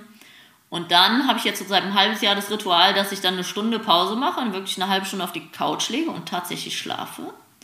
Weil ich merke, dass ich dann wieder von den Kräften her gebündelt bin und mehr Energie habe und viel effektiver nach der Pause arbeite. Es gibt natürlich auch Tage, wo ich durcharbeite, aber da merke ich dann schon, dass meine Konzentration und auch Leistung nachlässt. Und ähm, wenn ich, ich wohne ja gleich neben dem Hof, das heißt, ich kann kurz nach Hause laufen, kurze Pause machen und dann weiterarbeiten. Und das ist das Schöne an meinem Job, ne? Dann habe ich noch eine Reitstunde, dann muss man Sachen fürs Turnier planen, dann muss ich eine Podcast-Folge aufnehmen. Also es ist auch viel drumherum. So im Büro macht meine Mutter noch das meiste, aber man telefoniert noch ein paar Kunden, man trifft sich mit dem Tierarzt oder der Physio. Also es ist eigentlich immer ein bisschen das Gleiche, aber immer in verschiedenen Abläufen. Und das ist das Schöne, dass ich mir das flexibel einteilen kann, je nach Termin. Ja, und das hast du ja nicht gelernt letztendlich, sondern das ist so gewachsen. Das hast du so für dich herausgefunden, oder? Genau. Und ich musste auch für mich herausfinden, da ich jemand bin, der sehr schnell arbeitet und sehr effektiv, manchmal auch zu schnell. Also ähm, manchmal bin ich dann so im Brass und in meinem Tunnel und so. Und deswegen hilft mir diese Pause, um mich da mal rauszunehmen, um einfach mal kurz die Kräfte zu sammeln. Und ja, ich bin da schon ich, wie gesagt, ich mache keine Leerfahrten. Ich versuche effektiv zu arbeiten und dann meine Ruhe zu haben, anstatt alles so halb und langsam und so. Aber auch da bin ich fast ein bisschen zwanghaft. Da muss ich auch lernen, noch ruhiger und gelassener zu werden. wir haben ja alle Ziele. Ja. Äh, du lebst und arbeitest, wie wir wissen, hauptberuflich mit Pferden. Da muss es ja auch einen nicht fertigen Ausgleich geben. Also nicht nur die Pause, die du dir nimmst jeden Tag, sondern auch noch andere Dinge. Eins einer dieser Ausgleiche ist zum Beispiel dein Mann Volker. Da hat eine Zuhörerin gefragt, wie dein nicht reitender Mann denn damit klarkommt, dass du nonstop Pferde im Kopf hast. Ja, äh, kommt er Gott sei Dank sehr gut und ich bin sehr froh, dass ich einen nicht reitenden Mann habe, weil ich doch noch ein normales Leben habe. Man trifft sich mit normalen Freunden, überhält sich, unterhält sich mit normalen Dingen. Ähm, aber mein Mann kann das sehr gut trennen. Also mein Mann macht selber sehr viel Sport und beschäftigt sich Gott sei Dank, wenn ich viel unterwegs bin. Aber der sagt auch manchmal ganz klar, wenn ich meiner Mutter und meiner Schwester irgendwie essen gehe, ihr redet sowieso nur über Pferd, ich bleib hier. Und das ist vollkommen in Ordnung. So macht jeder sein Ding. Und wir genießen die Zeit sehr, die wir dann mal zusammen haben. Und äh, das ist vielleicht auch das Geheimnis unserer Beziehung, dass wir nicht den ganzen Tag umeinander hängen. und wie schaffst du es, trotz der körperlichen Belastung des Pferdetrainer-Daseins fit und gesund zu bleiben? Ja, also da wurde ich schon öfters gefragt wegen Ausgleichssport. Das mache ich gerade nicht so viel was ich wahrscheinlich irgendwann tun muss wieder. Jetzt gerade geht es mir eigentlich gut, weil ich alle ein, zwei Wochen zur Massage gehe und auch zu meinem Heilpraktiker, also Chiropraktiker, der mich organisiert, oft auch in Verbindung, dass ich danach zur Massage gehe. Also gesunde Ernährung, also ich, ich trinke fast keinen Alkohol, also ich mag kein Bier, kein Sekt, kein Wein, das hilft. ich rauche nicht, ich bewege mich den ganzen Tag, ich versuche viel Wasser zu trinken, ähm, regelmäßig zu essen, aber alles äh, im normalen Rahmen, würde ich sagen. Okay, auch da wieder eine gute Balance zwischen allem ist genau. wichtig. Okay. Dann kommen wir zum Thema Equipment. Welches Equipment ist für dich essentiell für die Jungpferdeausbildung oder auch darüber hinaus? Und hast du bestimmte Lieblingstools, wie zum Beispiel die Doppellonge oder ähnliches? Ja, also tatsächlich, äh, also Doppellonge, der Kappzaum oder ein gutes Knotenhalfter zum Longieren ist für mich unabdingbar und ich finde es schade, dass so wenig, also das heißt ja spaßeshalber lieber gut longiert wie schlecht geritten. Aber ich finde, gutes Longieren ist ein unheimlich guter Ausgleichssport. Und wenn das Pferd gut locker an der Longe läuft, den Hals fallen lässt, schwingt, abschnaubt, dann läuft es auch gut unterm Sattel oder umgekehrt. Ein gut gerittenes Pferd läuft gut an der Longe und ein gut longiertes Pferd läuft auch besser unterm Sattel. Und das wird bei uns im Western, glaube ich, sehr belächelt, dieses Longieren. Aber ich finde es ein super Ausgleichssport und ich rede jetzt nicht davon, tausend kleine Kreise auf kleinen Wolken zu laufen, sondern ich laufe ja viel mit, ich laufe viel große Kreise und es ist einfach eine super Gymnastik. Ähm, und generell mag ich gute Materialien, nämlich guten Sattel, gute Züge, was gut in der Hand liegt. Ähm, also da sollte man nicht am falschen Ende sparen und lieber sich einmal Qualität kaufen. Ja, das ist ein gutes Stichwort. Sattelunterlagen, also Pads und Sättel. Was ist da so dein Favorite? Was benutzt du am liebsten? Gibt es da bestimmte Marken oder Hersteller?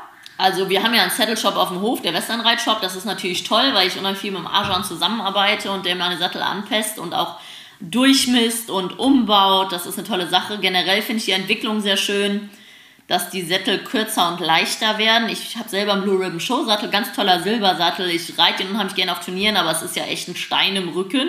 Ist ja ein Monster. Und da wünsche ich mir äh, die leichten Sättel, die das Pferd gut tragen kann und angenehm zu tragen sind. Und wir arbeiten viel mit Filzpads mit dicken. Lieber ein bisschen zu dick und ein bisschen zu viel Puffer, gerade wenn der Sattel nicht perfekt passt, als diese ganz dünnen Pads finde ich schwierig, wenn der Sattel nicht perfekt passt. Ähm, deswegen arbeiten wir da. Ich bin kein großer Fan von Neoprenpads, weil die so kleben. Hat aber auch wieder Vorteile, wenn der Sattel so gar nicht passt, aber dann hat man wieder ein grundlegendes Problem. Ne? Deswegen äh, Filzpads und gut, gute, leichte Sättel. Diese moderneren Equitation-Sättel, die es ja früher noch nicht gab, die reitest du, glaube ich, eher auf dem Turnier, wenn überhaupt. Aber so in deinem täglichen Gebrauch hast du Raining-Sättel, auch Arbeitssättel, einfach so richtige, echte Western-Sättel quasi. Genau, also der Equitation-Sattel ist ja so ein Horsemanship-Sitz, wo man so ganz gerade hingesetzt wird. Der, der zwingt einen ein bisschen gut zu sitzen, sage ich immer. Wie in den meisten Pleasure-Sätteln, ist eine schöne Sache. Ich persönlich mag so bei den Jungpferden, wo ich noch so ein bisschen mehr unkontrolliertere Bewegungen habe und die ein bisschen mehr aktivieren muss und wo ich mich mehr bewegen muss, habe ich halt wirklich, wir haben ein paar ganz alte Pyland und Saddle Smiths, die sind 25 Jahre, das sind Top-Sättel. Die reite ich immer noch total gerne. Also da ist wichtig, dass man das nimmt, wo man sich wohlfühlt und wo man gut drin sitzt. Es gibt aber auch Sättel, die einen unheimlich schlecht hinsetzen und nach vorne schmeißen. Also da muss man mal wirklich selber abscannen und auch den Profi aufsuchen und beraten lassen. Ja, diese älteren Sättel kenne ich von euch, die haben ganz wenig Polsterung, die tun am Popo weh. ja, anscheinend, also ich habe anscheinend Hornhaut, ich merke da nichts, aber ich bin es halt gewohnt. Ne? Und es gibt ja, oder früher gab es das weniger, jetzt fällt mir das immer mehr auf, diese Rough-Out, also quasi um, rumgedrehten Ledersättel, wo dann die glatte Seite innen ist und die rauere Seite außen. Da klebt man ja auch mehr am, am Sattel, am Pferd. Ich persönlich mag das nicht. Wie ist das bei dir? Genau, das ist ja quasi diese Wildlederseite, ist die Oberfläche, die man dann mit der Jeans berührt.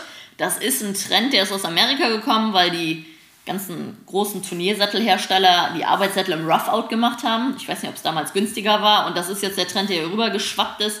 Es ist ganz schön, wenn man ein bisschen mehr am Pferd klebt. Also so gefühlt, man ist so ein bisschen, das ist genauso wie wenn die Sattelfläche ähm, rauer ist, wie ganz glatt zum Beispiel. Ich habe mir damals einen schönen Sattel bauen lassen mit Straußenledersitz, fand ich ganz cool. Ist natürlich eine dumme Idee, weil es sauglatt ist. Also das ist so ähnlich. Da wird man so ein bisschen mehr hingesetzt, klebt ein bisschen mehr. Ist Geschmackssache.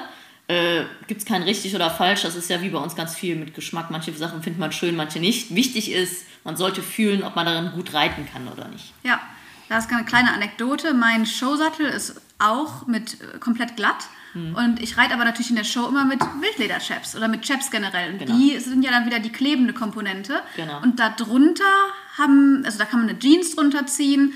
Ähm, es gibt aber oft diese Hobbyhorse-Hosen, die ja aus Polyester genau. sind.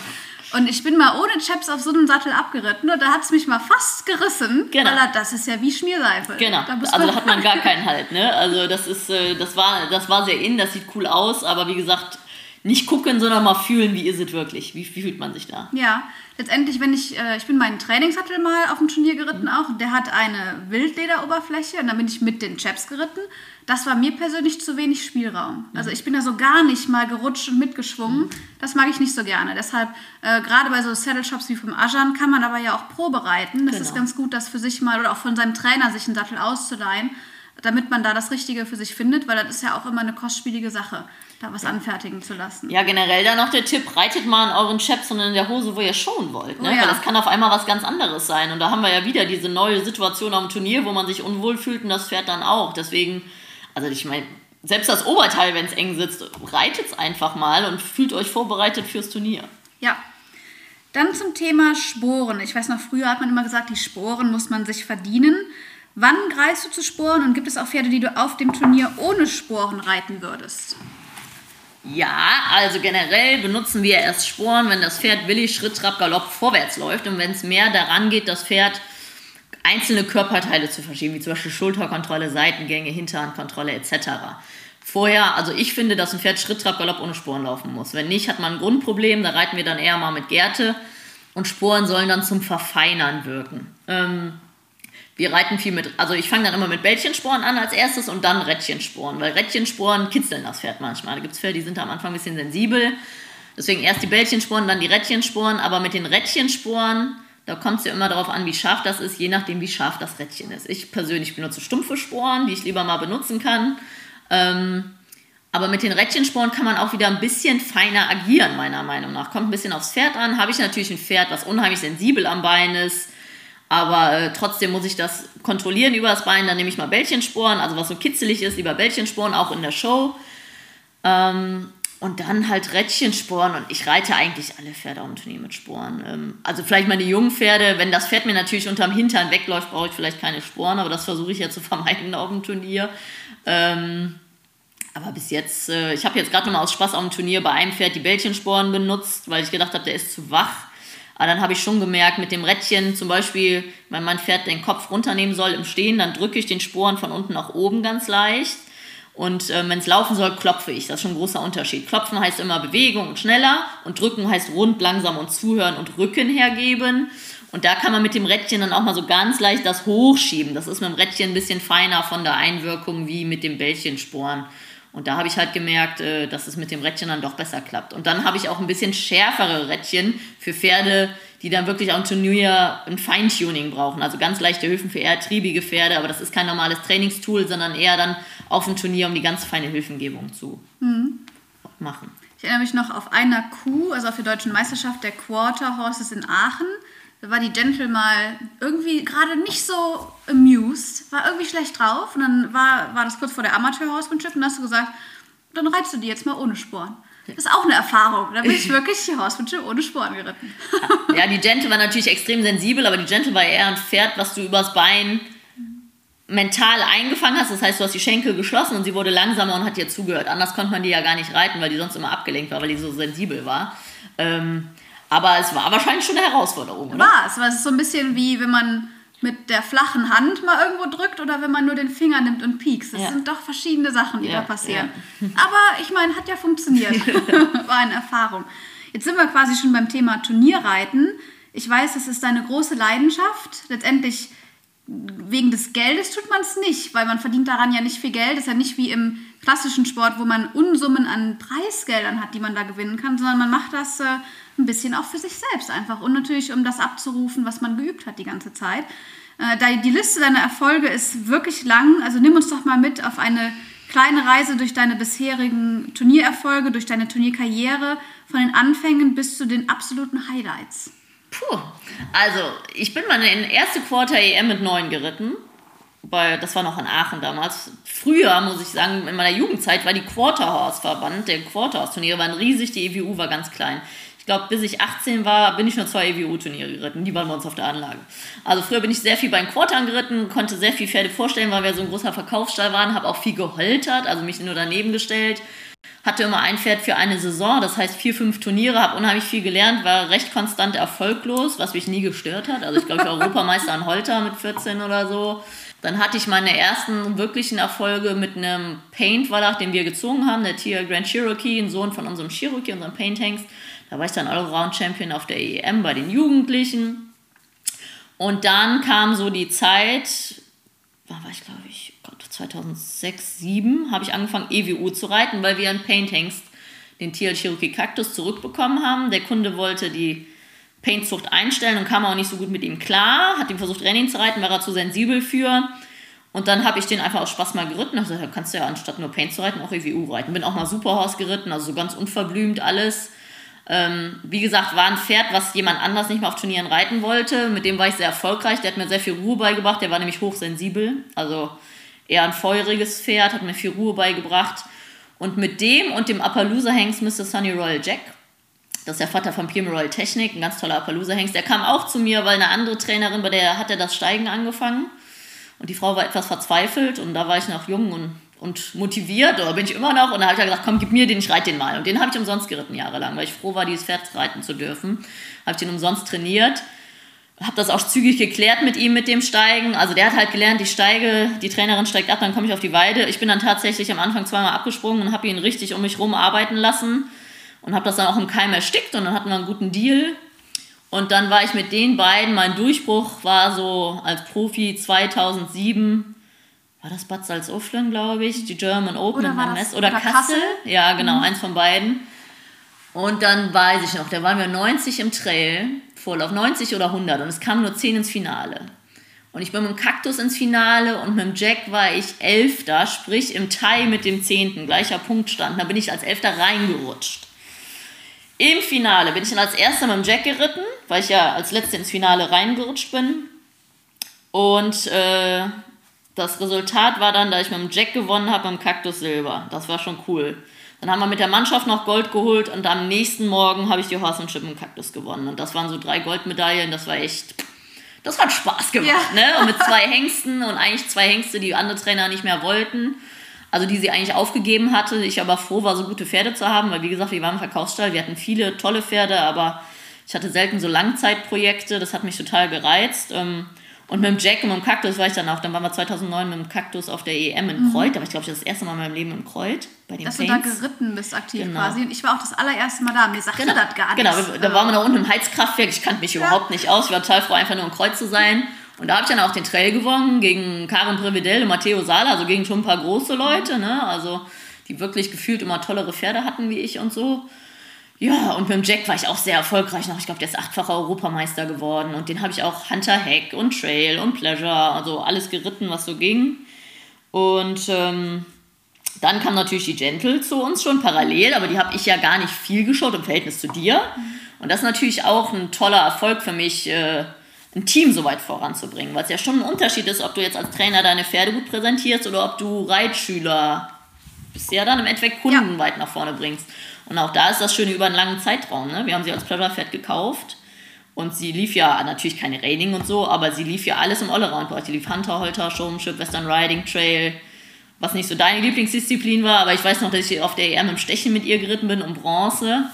Ähm, und das ist natürlich toll und das dann über Jahre und das ist das, was mich so reizt, das Pferd über Jahre aufzubauen und dass es über Jahre Leistung bringen kann, weil es in Ordnung für das Pferd ist. Es hat das gelernt, es hat das verstanden, es kann das körperlich leisten, wir kümmern uns, dass es zufrieden und glücklich und gesund ist und dann ist es überhaupt keine Tierquälerei, ein Pferd am Turnier vorzustellen. Es wird dann Tierquälerei, wenn es an Talent oder Zeit oder sogar an beiden fehlt, sage ich immer. Dann wird es wirklich unschön.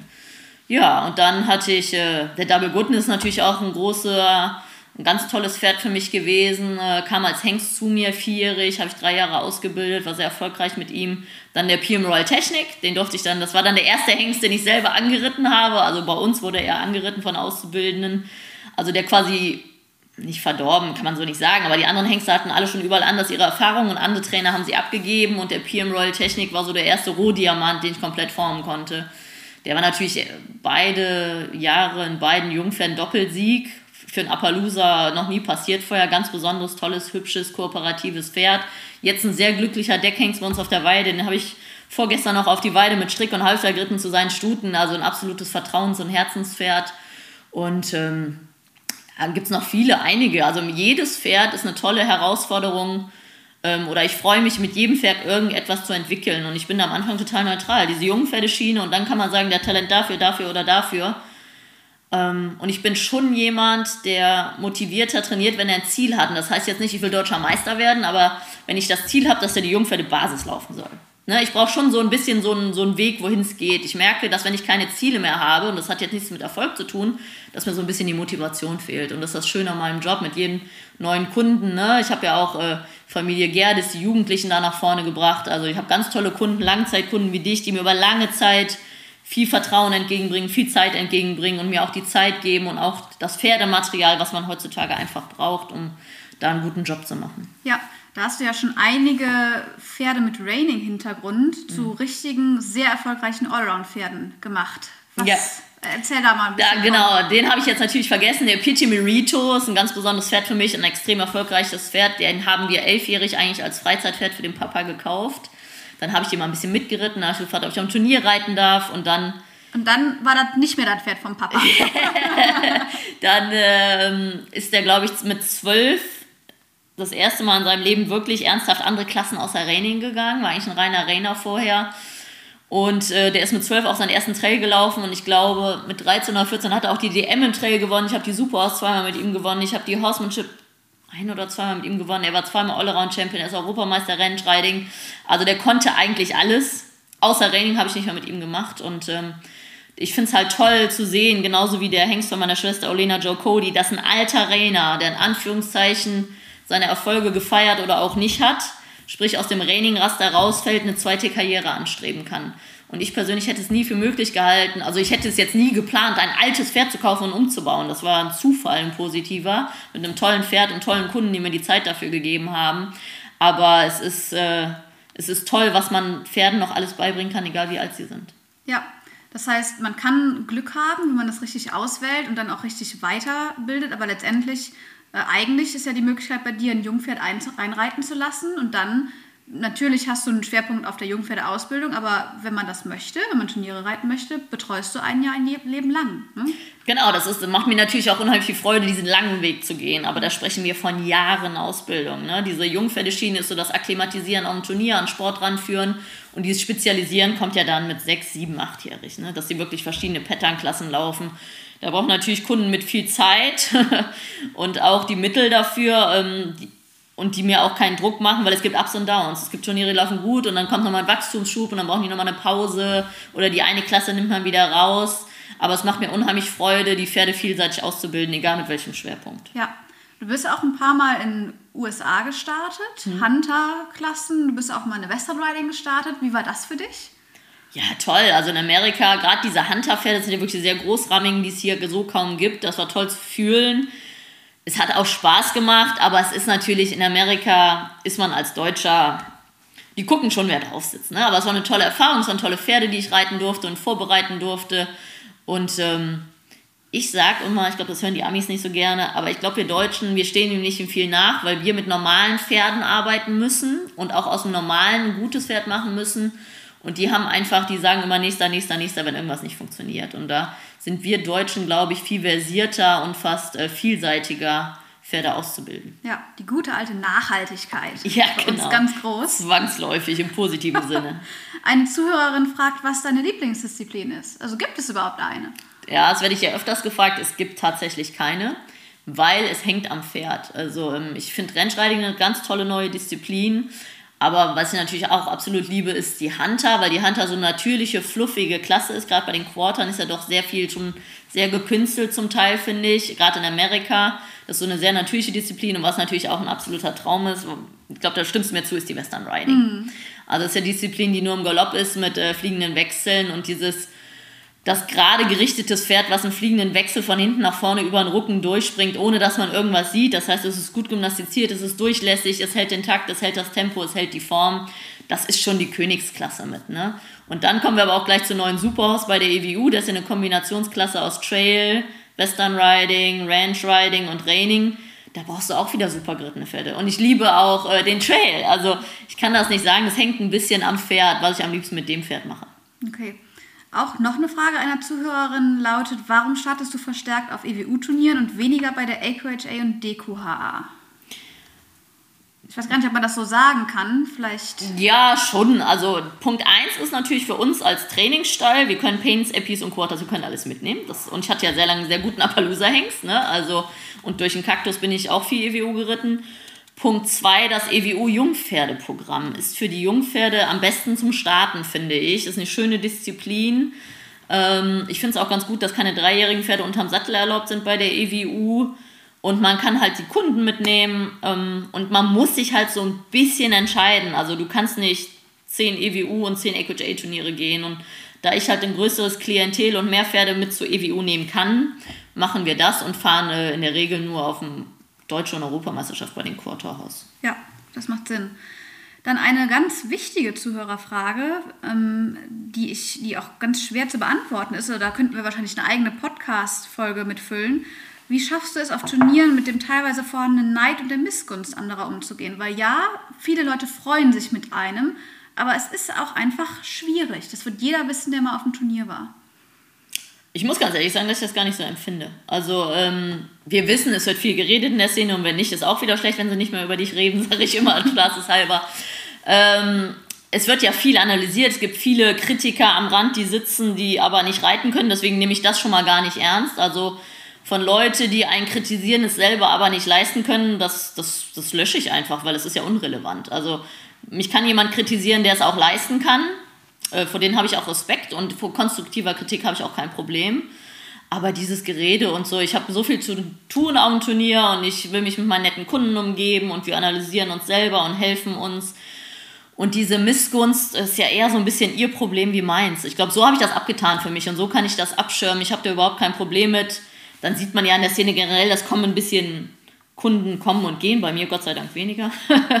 Aber ähm, ich habe mich gelernt, davon frei zu machen. Mir ist wichtig, wie mein Pferd sich entwickelt hat, was mein Kunde denkt, wie wir es verbessern können. Und das alles nicht klappt, ist ja total normal. Ich habe ja gar nicht den Anspruch, dass alles perfekt ist. Das kann es auch gar nicht. Und das können die Leute, die auf der Tribüne sitzen und selber reiten, schon mal gar nicht haben, weil reden können sie alle. Und das ist ja manchmal Fluch und Segen von Social Media, dass Leute Dinge schreiben, die sie dir niemals ins Gesicht sagen würden. Und dementsprechend, äh, wenn sie es mir nicht ins Gesicht sagen würden, interessiert es mich auch nicht. Also ähm, ich bin da offen, ich versuche höflich und freundlich mit allen zu sein. Ich habe natürlich manchmal viel zu tun, deswegen bin ich manchmal so ein bisschen im Tunnel. Aber ähm, ich habe so ein bisschen gelernt, das ist dann ihr Problem und nicht meins. Ja, das klingt nach einer sehr gesunden Einstellung. Ja. So, wir haben ja jetzt ganz viel über deinen Umgang mit Pferden gelernt, aber auch äh, zu jedem Reitpferd gehört ja auch der Mensch, der es äh, ja, finanziert und der auch damit selber natürlich äh, Spaß haben möchte, weiterkommen möchte und den, diesen Menschen gilt es darin zu schulen, gut mit seinem Pferd zurechtzukommen. Das heißt, du hast eben schon angesprochen, du gibst auch Reitunterricht, aber nicht auf Schulpferden, sondern auf den Pferden deiner, also auf den Berittpferden letztendlich. Ähm, kann man denn bei dir auch als externer Reitunterricht nehmen, im Sinne von, dass man zu dir fährt mit seinem Pferd und dann hier Reitunterricht bekommt? Genau, das ist theoretisch möglich, dass Leute mal für zwei, drei Tage vorbeikommen mit ihrem Pferd. Termine finden es nicht ganz so einfach. Was ich ja auch noch viel mache, ist Kurse geben. Also jetzt durch Corona ist das alles ein bisschen verlangsamt. Das kommt jetzt aber alles wieder. Ich bin da recht viel in Bayern unterwegs und auch Richtung Hamburg. Das heißt, man kann mich eigentlich für einen Kurs buchen. Wenn man auf seiner Anlage Platz hat und vielleicht zehn Teilnehmer, die motiviert sind, dann kann man mich eigentlich für zwei Tage buchen. Dann muss man so ein Jahr lang vorab äh, das planen. Ähm, und da bin ich total offen und freue mich über jeden, der da lernen möchte. Ob das jetzt äh, mit einem netten Haflinger oder Araber ist. Also da bin ich total offen. Ich finde es immer schön, wenn Leute sich weiterentwickeln wollen.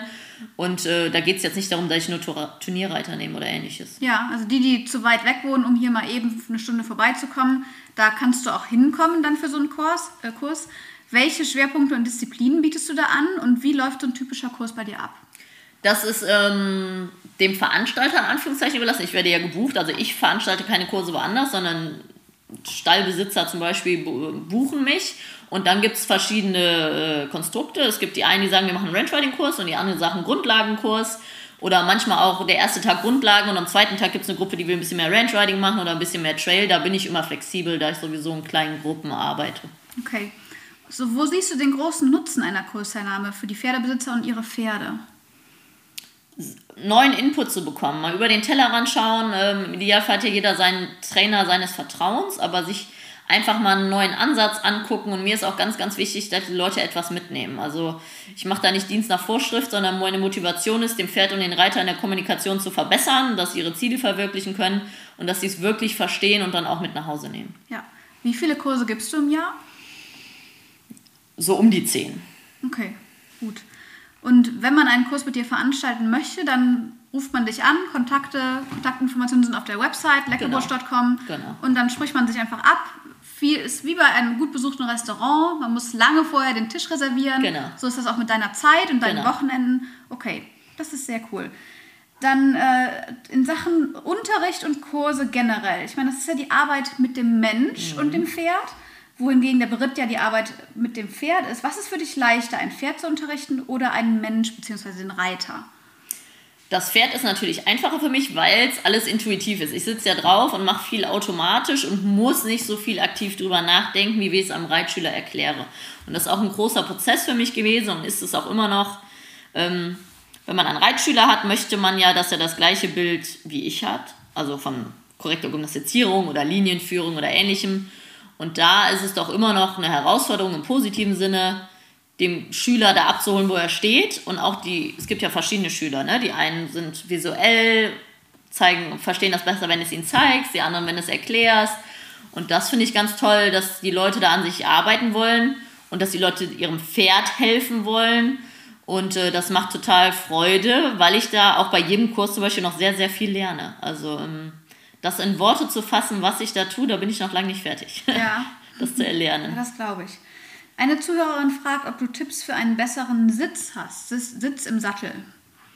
Ja, Punkt 1, sich selber abscannen. Also ich sage immer gedanklich sich selber fotografieren und dann braucht man die richtigen Bilder im Kopf. Zum Beispiel ist ja der klassische Fehler, die Leute gucken viel auf ihr Pferd, gucken runter, machen einen runden Rücken und Oberkörper und da sage ich immer aus Spaß, ähm, stell dir vor, du hast einen Cowboy-Hut an und das Wasser läuft hinten runter. Oder zieh dir einfach mal eine Cappy an und schau mal bitte, oder den Reithelm, dass das Visier ganze Zeit oben ist. Also da muss man dann ähm, sich einen Schwerpunkt suchen und sich auch einmal die Runde, am besten, wenn das Pferd gerade gut läuft und man sich nicht so viel am Pferd zu tun hat, das selber mal abfragen oder mal der, der Freundin das Handy geben, die soll mal ein Video machen.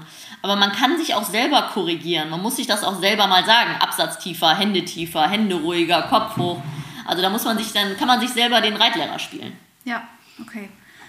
Dann zum Thema Beritt. Wir haben schon gehört, du hast immer einige Pferde hier bei dir zu Hause im Beritt, mindestens drei Monate. Es sind aber natürlich auch viele Pferde, die hier immer bei dir leben und permanent dann im Beritt sind. Ähm, das geht also zur Turniervorbereitung, aber auch für den Hausgebrauch in Anführungszeichen, also für Freizeitreiter. Wie viele Pferde reitest du denn durchschnittlich so am Tag? zwischen 6 bis 10. Das kommt drauf an. Ne? Also wie du jetzt zum Beispiel, wenn du dann vorbeikommst, dann reizt du dein Pferd selber, kriegst ja für eine Reitstunde, aber so durchschnittlich zwischen 6 bis 10. Und es gibt ja viele junge Trainer, die sind noch äh, fit und motiviert und übertragen. Also ich glaube, diese 15, 20 Pferde am Tag reiten ist schwierig, um Qualität zu liefern. Deswegen, ich habe jetzt ein bisschen weniger Brittpferde wie früher, mache dafür aber ein paar Kurse, wo ich dann finanziell auch auf der sicheren Seite mit bin und dann habe ich lieber weniger Brittpferde und mache dann einen guten Job. Genau, und da, du hast ja im Beritt Jungpferde natürlich zur Ausbildung und Weiterbildung, aber du hast ja auch ältere Pferde im Beritt, korrekt? Also ich habe überwiegend eher ältere Pferde. Also Jungpferde mache ich eher weniger mittlerweile. Das machen unsere Auszubildenden sehr gut. Die reiten auch unsere Jungen an. Das ist eine Zusammenarbeit und eine Arbeitsaufteilung.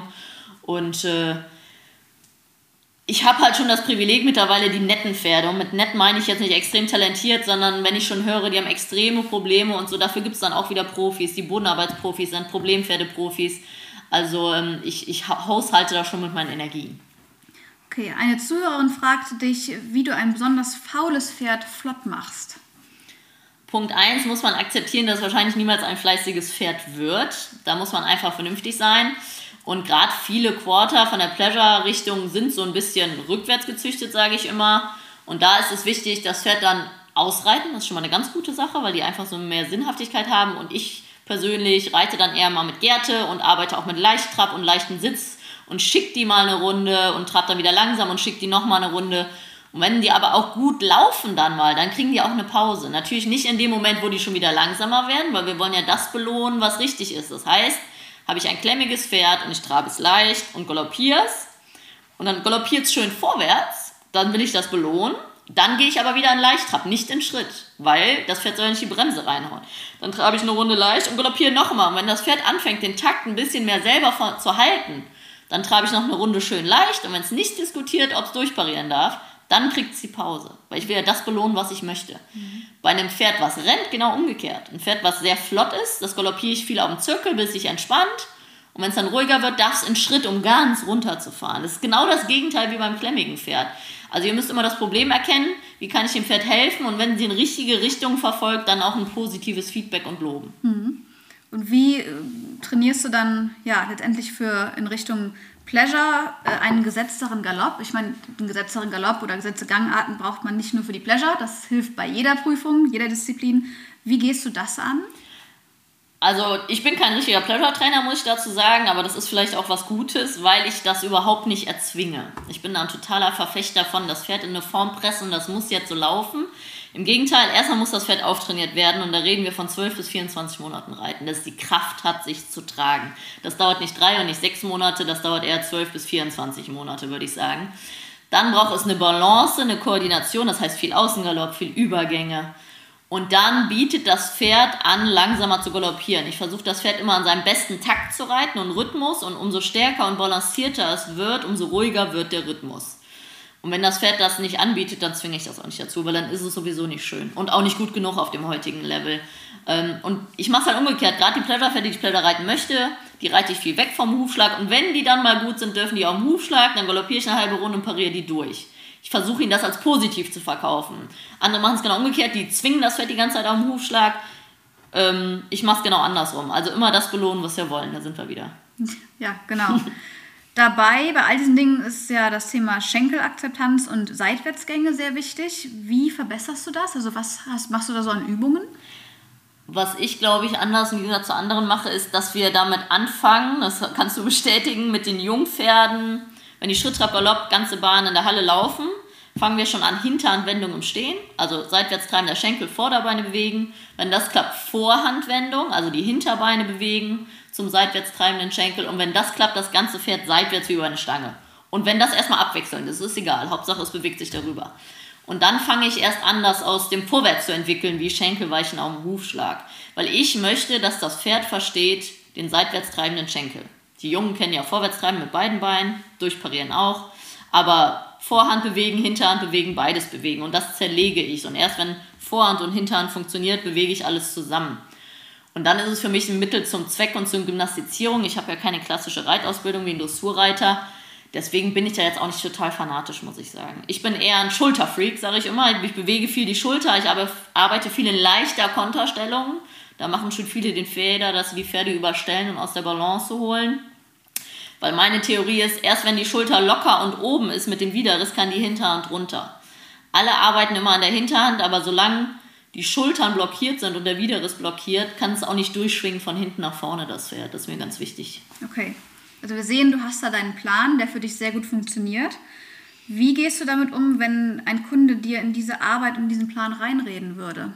Das kommt ja bestimmt bei einigen, bei dir ist es vielleicht schon mal vorgekommen, aber auch bei den zuhörenden Trainern, jungen Trainern, die ihren Weg noch finden. Das ist ja schwierig. Genau, also das ist mir natürlich auch schon passiert. Das war vielleicht auch früher mal berechtigt, aber mittlerweile tue ich das, wo ich mich mit wohlfühle.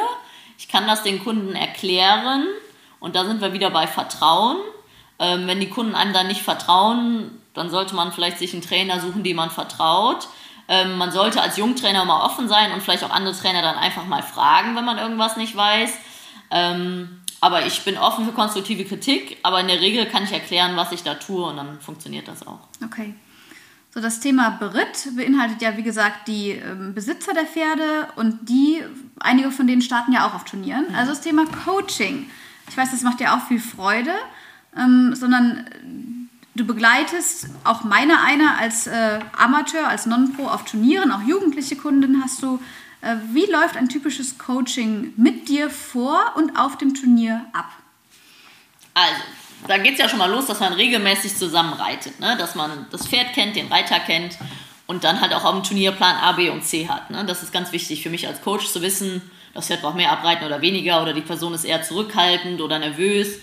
Ähm, und dann geht es ja los, dass wir zusammen aufs Turnier fahren und alle erstmal am ersten Tag in Ruhe reiten.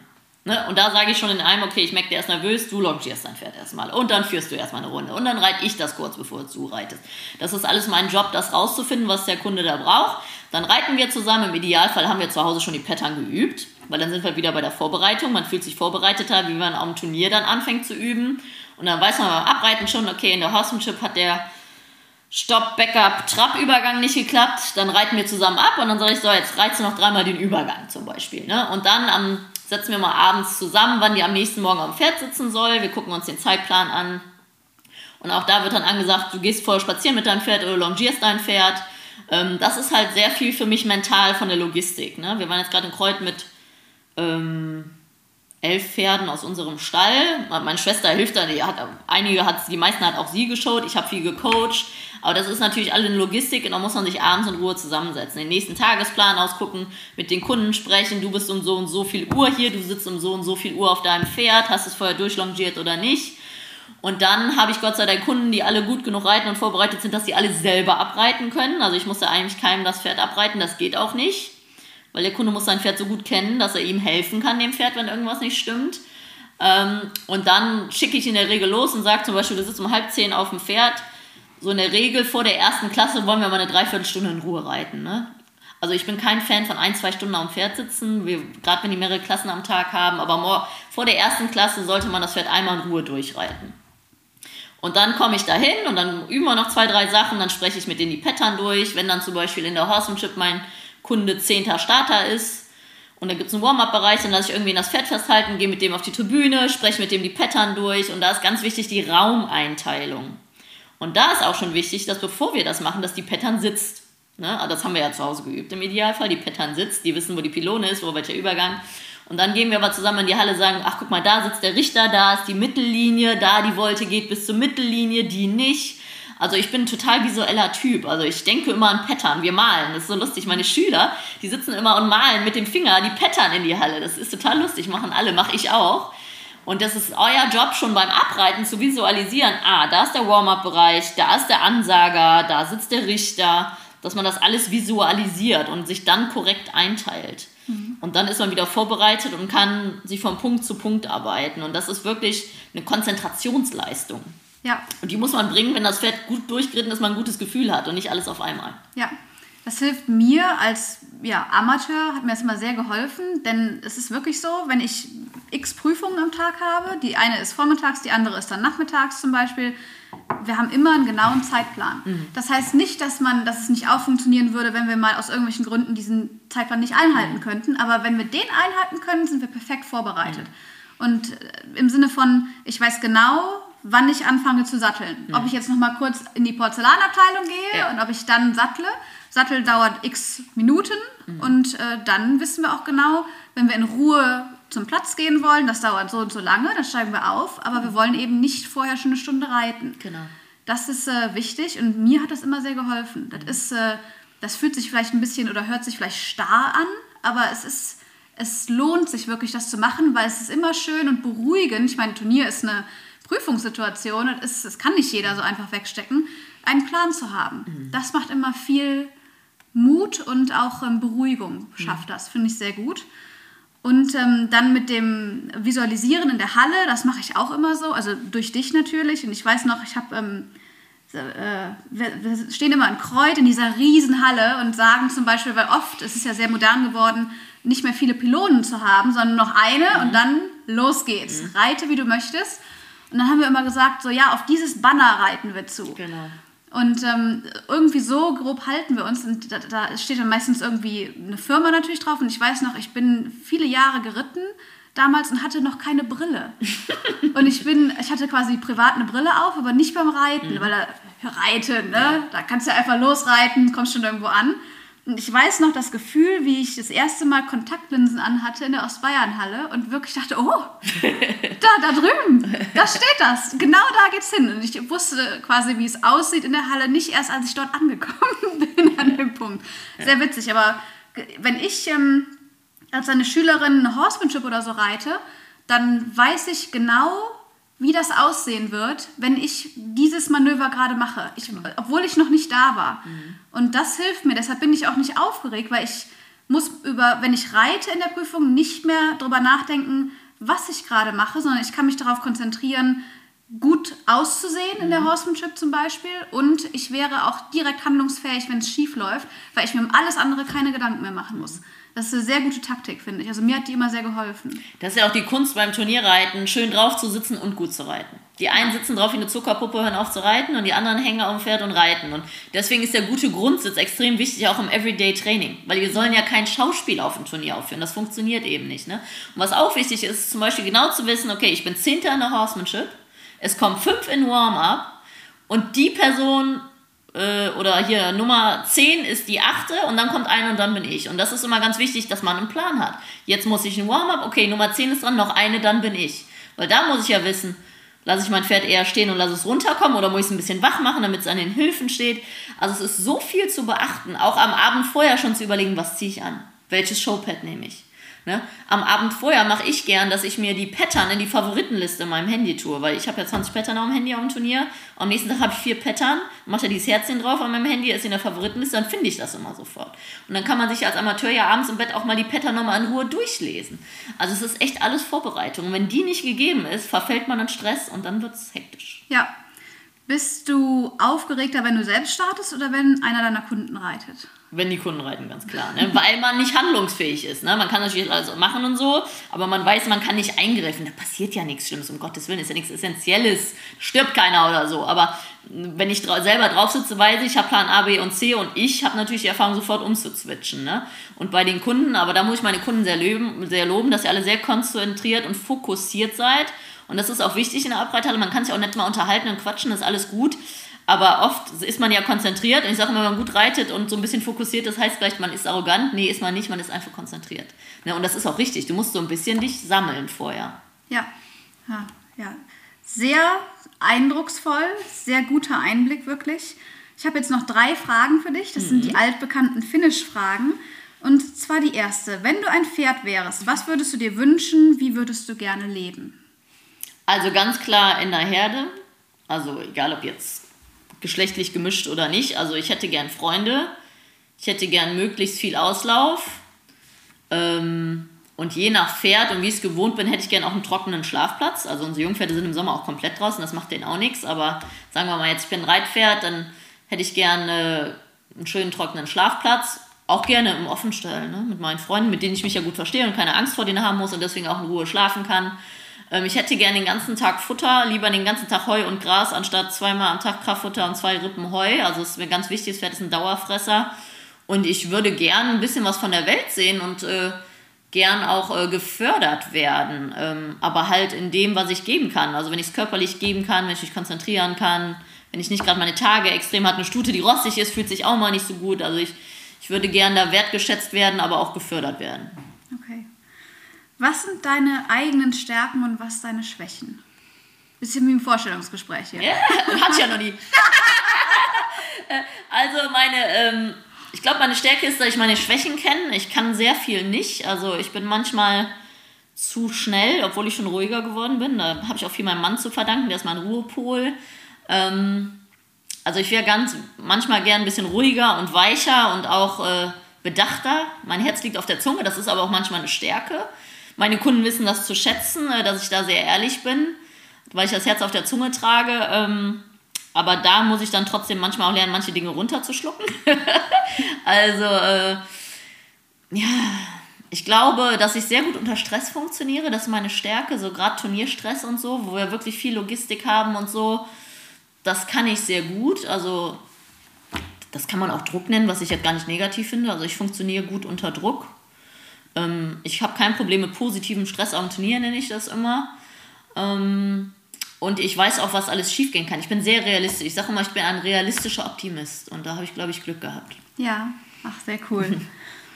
Die letzte Frage ist, was ist für dich Horsemanship? Und da erinnere ich mich an die sehr knappe Zusammenfassung von Bernd Hackel, deinem Gast in dem einen äh, Podcast, wo er sagte, das ist für mich Pferd und Mensch in einem Boot. Yeah. Genauso ist es ja. Wie siehst du das? Gen wahrscheinlich genauso, aber was, äh, ja, was stellst du dir darunter vor? Also Horsemanship ist eigentlich zu wissen, was ein Pferd braucht. Das ist ja dieses Pferde verstehen und das stimmt. Also egal ob jetzt im Sport oder im Freizeitbereich. Wichtig ist Emotions... Ja, emotionslos ist der falsche Begriff, aber für mich ist eigentlich Horsemanship das Gute im Pferd zu sehen. Und immer zu gucken, wie kann ich dem Pferd helfen. Wenn sich das Pferd erzieht, nicht den Druck zu erhöhen, sondern sagen, was stimmt denn nicht, wie kann ich dir helfen, wie kriegen wir es besser hin. Und da ist es auch Horsemanship, dem Kunden gegenüber zu sagen, so geht's nicht. Ne? Dein Pferd kann da nichts für, dein Pferd hat ein Problem. Und eigentlich ist es ja unsere Verantwortung, da wir mit diesem Tier arbeiten dürfen und es fördern dürfen und wir verladen es und wir binden es an und wir decken es ein. Es tut alles für uns und es ist unser Job, es dem Pferd so angenehm dabei wie möglich zu machen. Egal, wertlos, ob es ein teures Sportpferd ist, ein Freizeitpferd. Eigentlich ist es unser Job, dafür zu sorgen, dass jedem Pferd gut geht. Und dann kann es auch mal ein Turnier laufen, wenn es sein Job kann. Dann ist es auch nichts Schlimmes. Und ähm, da macht es dann, glaube ich, die Erfahrung, immer gerade dem Pferd helfen zu können, wenn es dem Pferd nicht gut geht, egal in welcher Situation. Ja, da gehört auch eine große Portion Demut dazu, ja. im positiven Sinne. Denn ja. das ist alles nicht selbstverständlich. Nee. Das ist alles letztendlich zu unserer Bespaßung. Genau. Und äh, da, diese Demut sollte man sich wirklich behalten, weil ja. ohne das geht es nicht. Da bekommt man Höhenflüge, die alles nichts Gutes bringen. Deshalb finde ich das sehr gut, wie du das zusammengefasst hast. Ja, und letztendlich sind wir damit auch schon am Ende dieses Teils des Podcasts. Wie war es für dich? Wie geht es dir damit? Ja, interessant, spannend. Also mal andersrum. Ne? Ich freue mich total. Ich fand es toll, dass du das mit mir gemacht hast. Vielen Dank, weil es ist ja die Frage, mit wem macht man sowas. Ähm, ich freue mich total über diesen Podcast. Ich freue mich, dass er so gut ankommt. Ich freue mich noch auf viele weitere interessante Gespräche. Und äh, thanks for having me. Dankeschön, sehr gerne.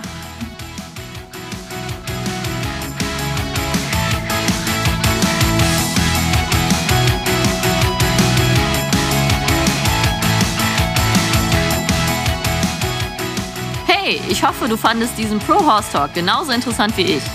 Wenn du noch mehr Infos brauchst, schau doch einfach mal vorbei auf meinen Seiten bei Instagram, Facebook oder unter leckebusch.com. Thanks for listening. Pro Horse Talk.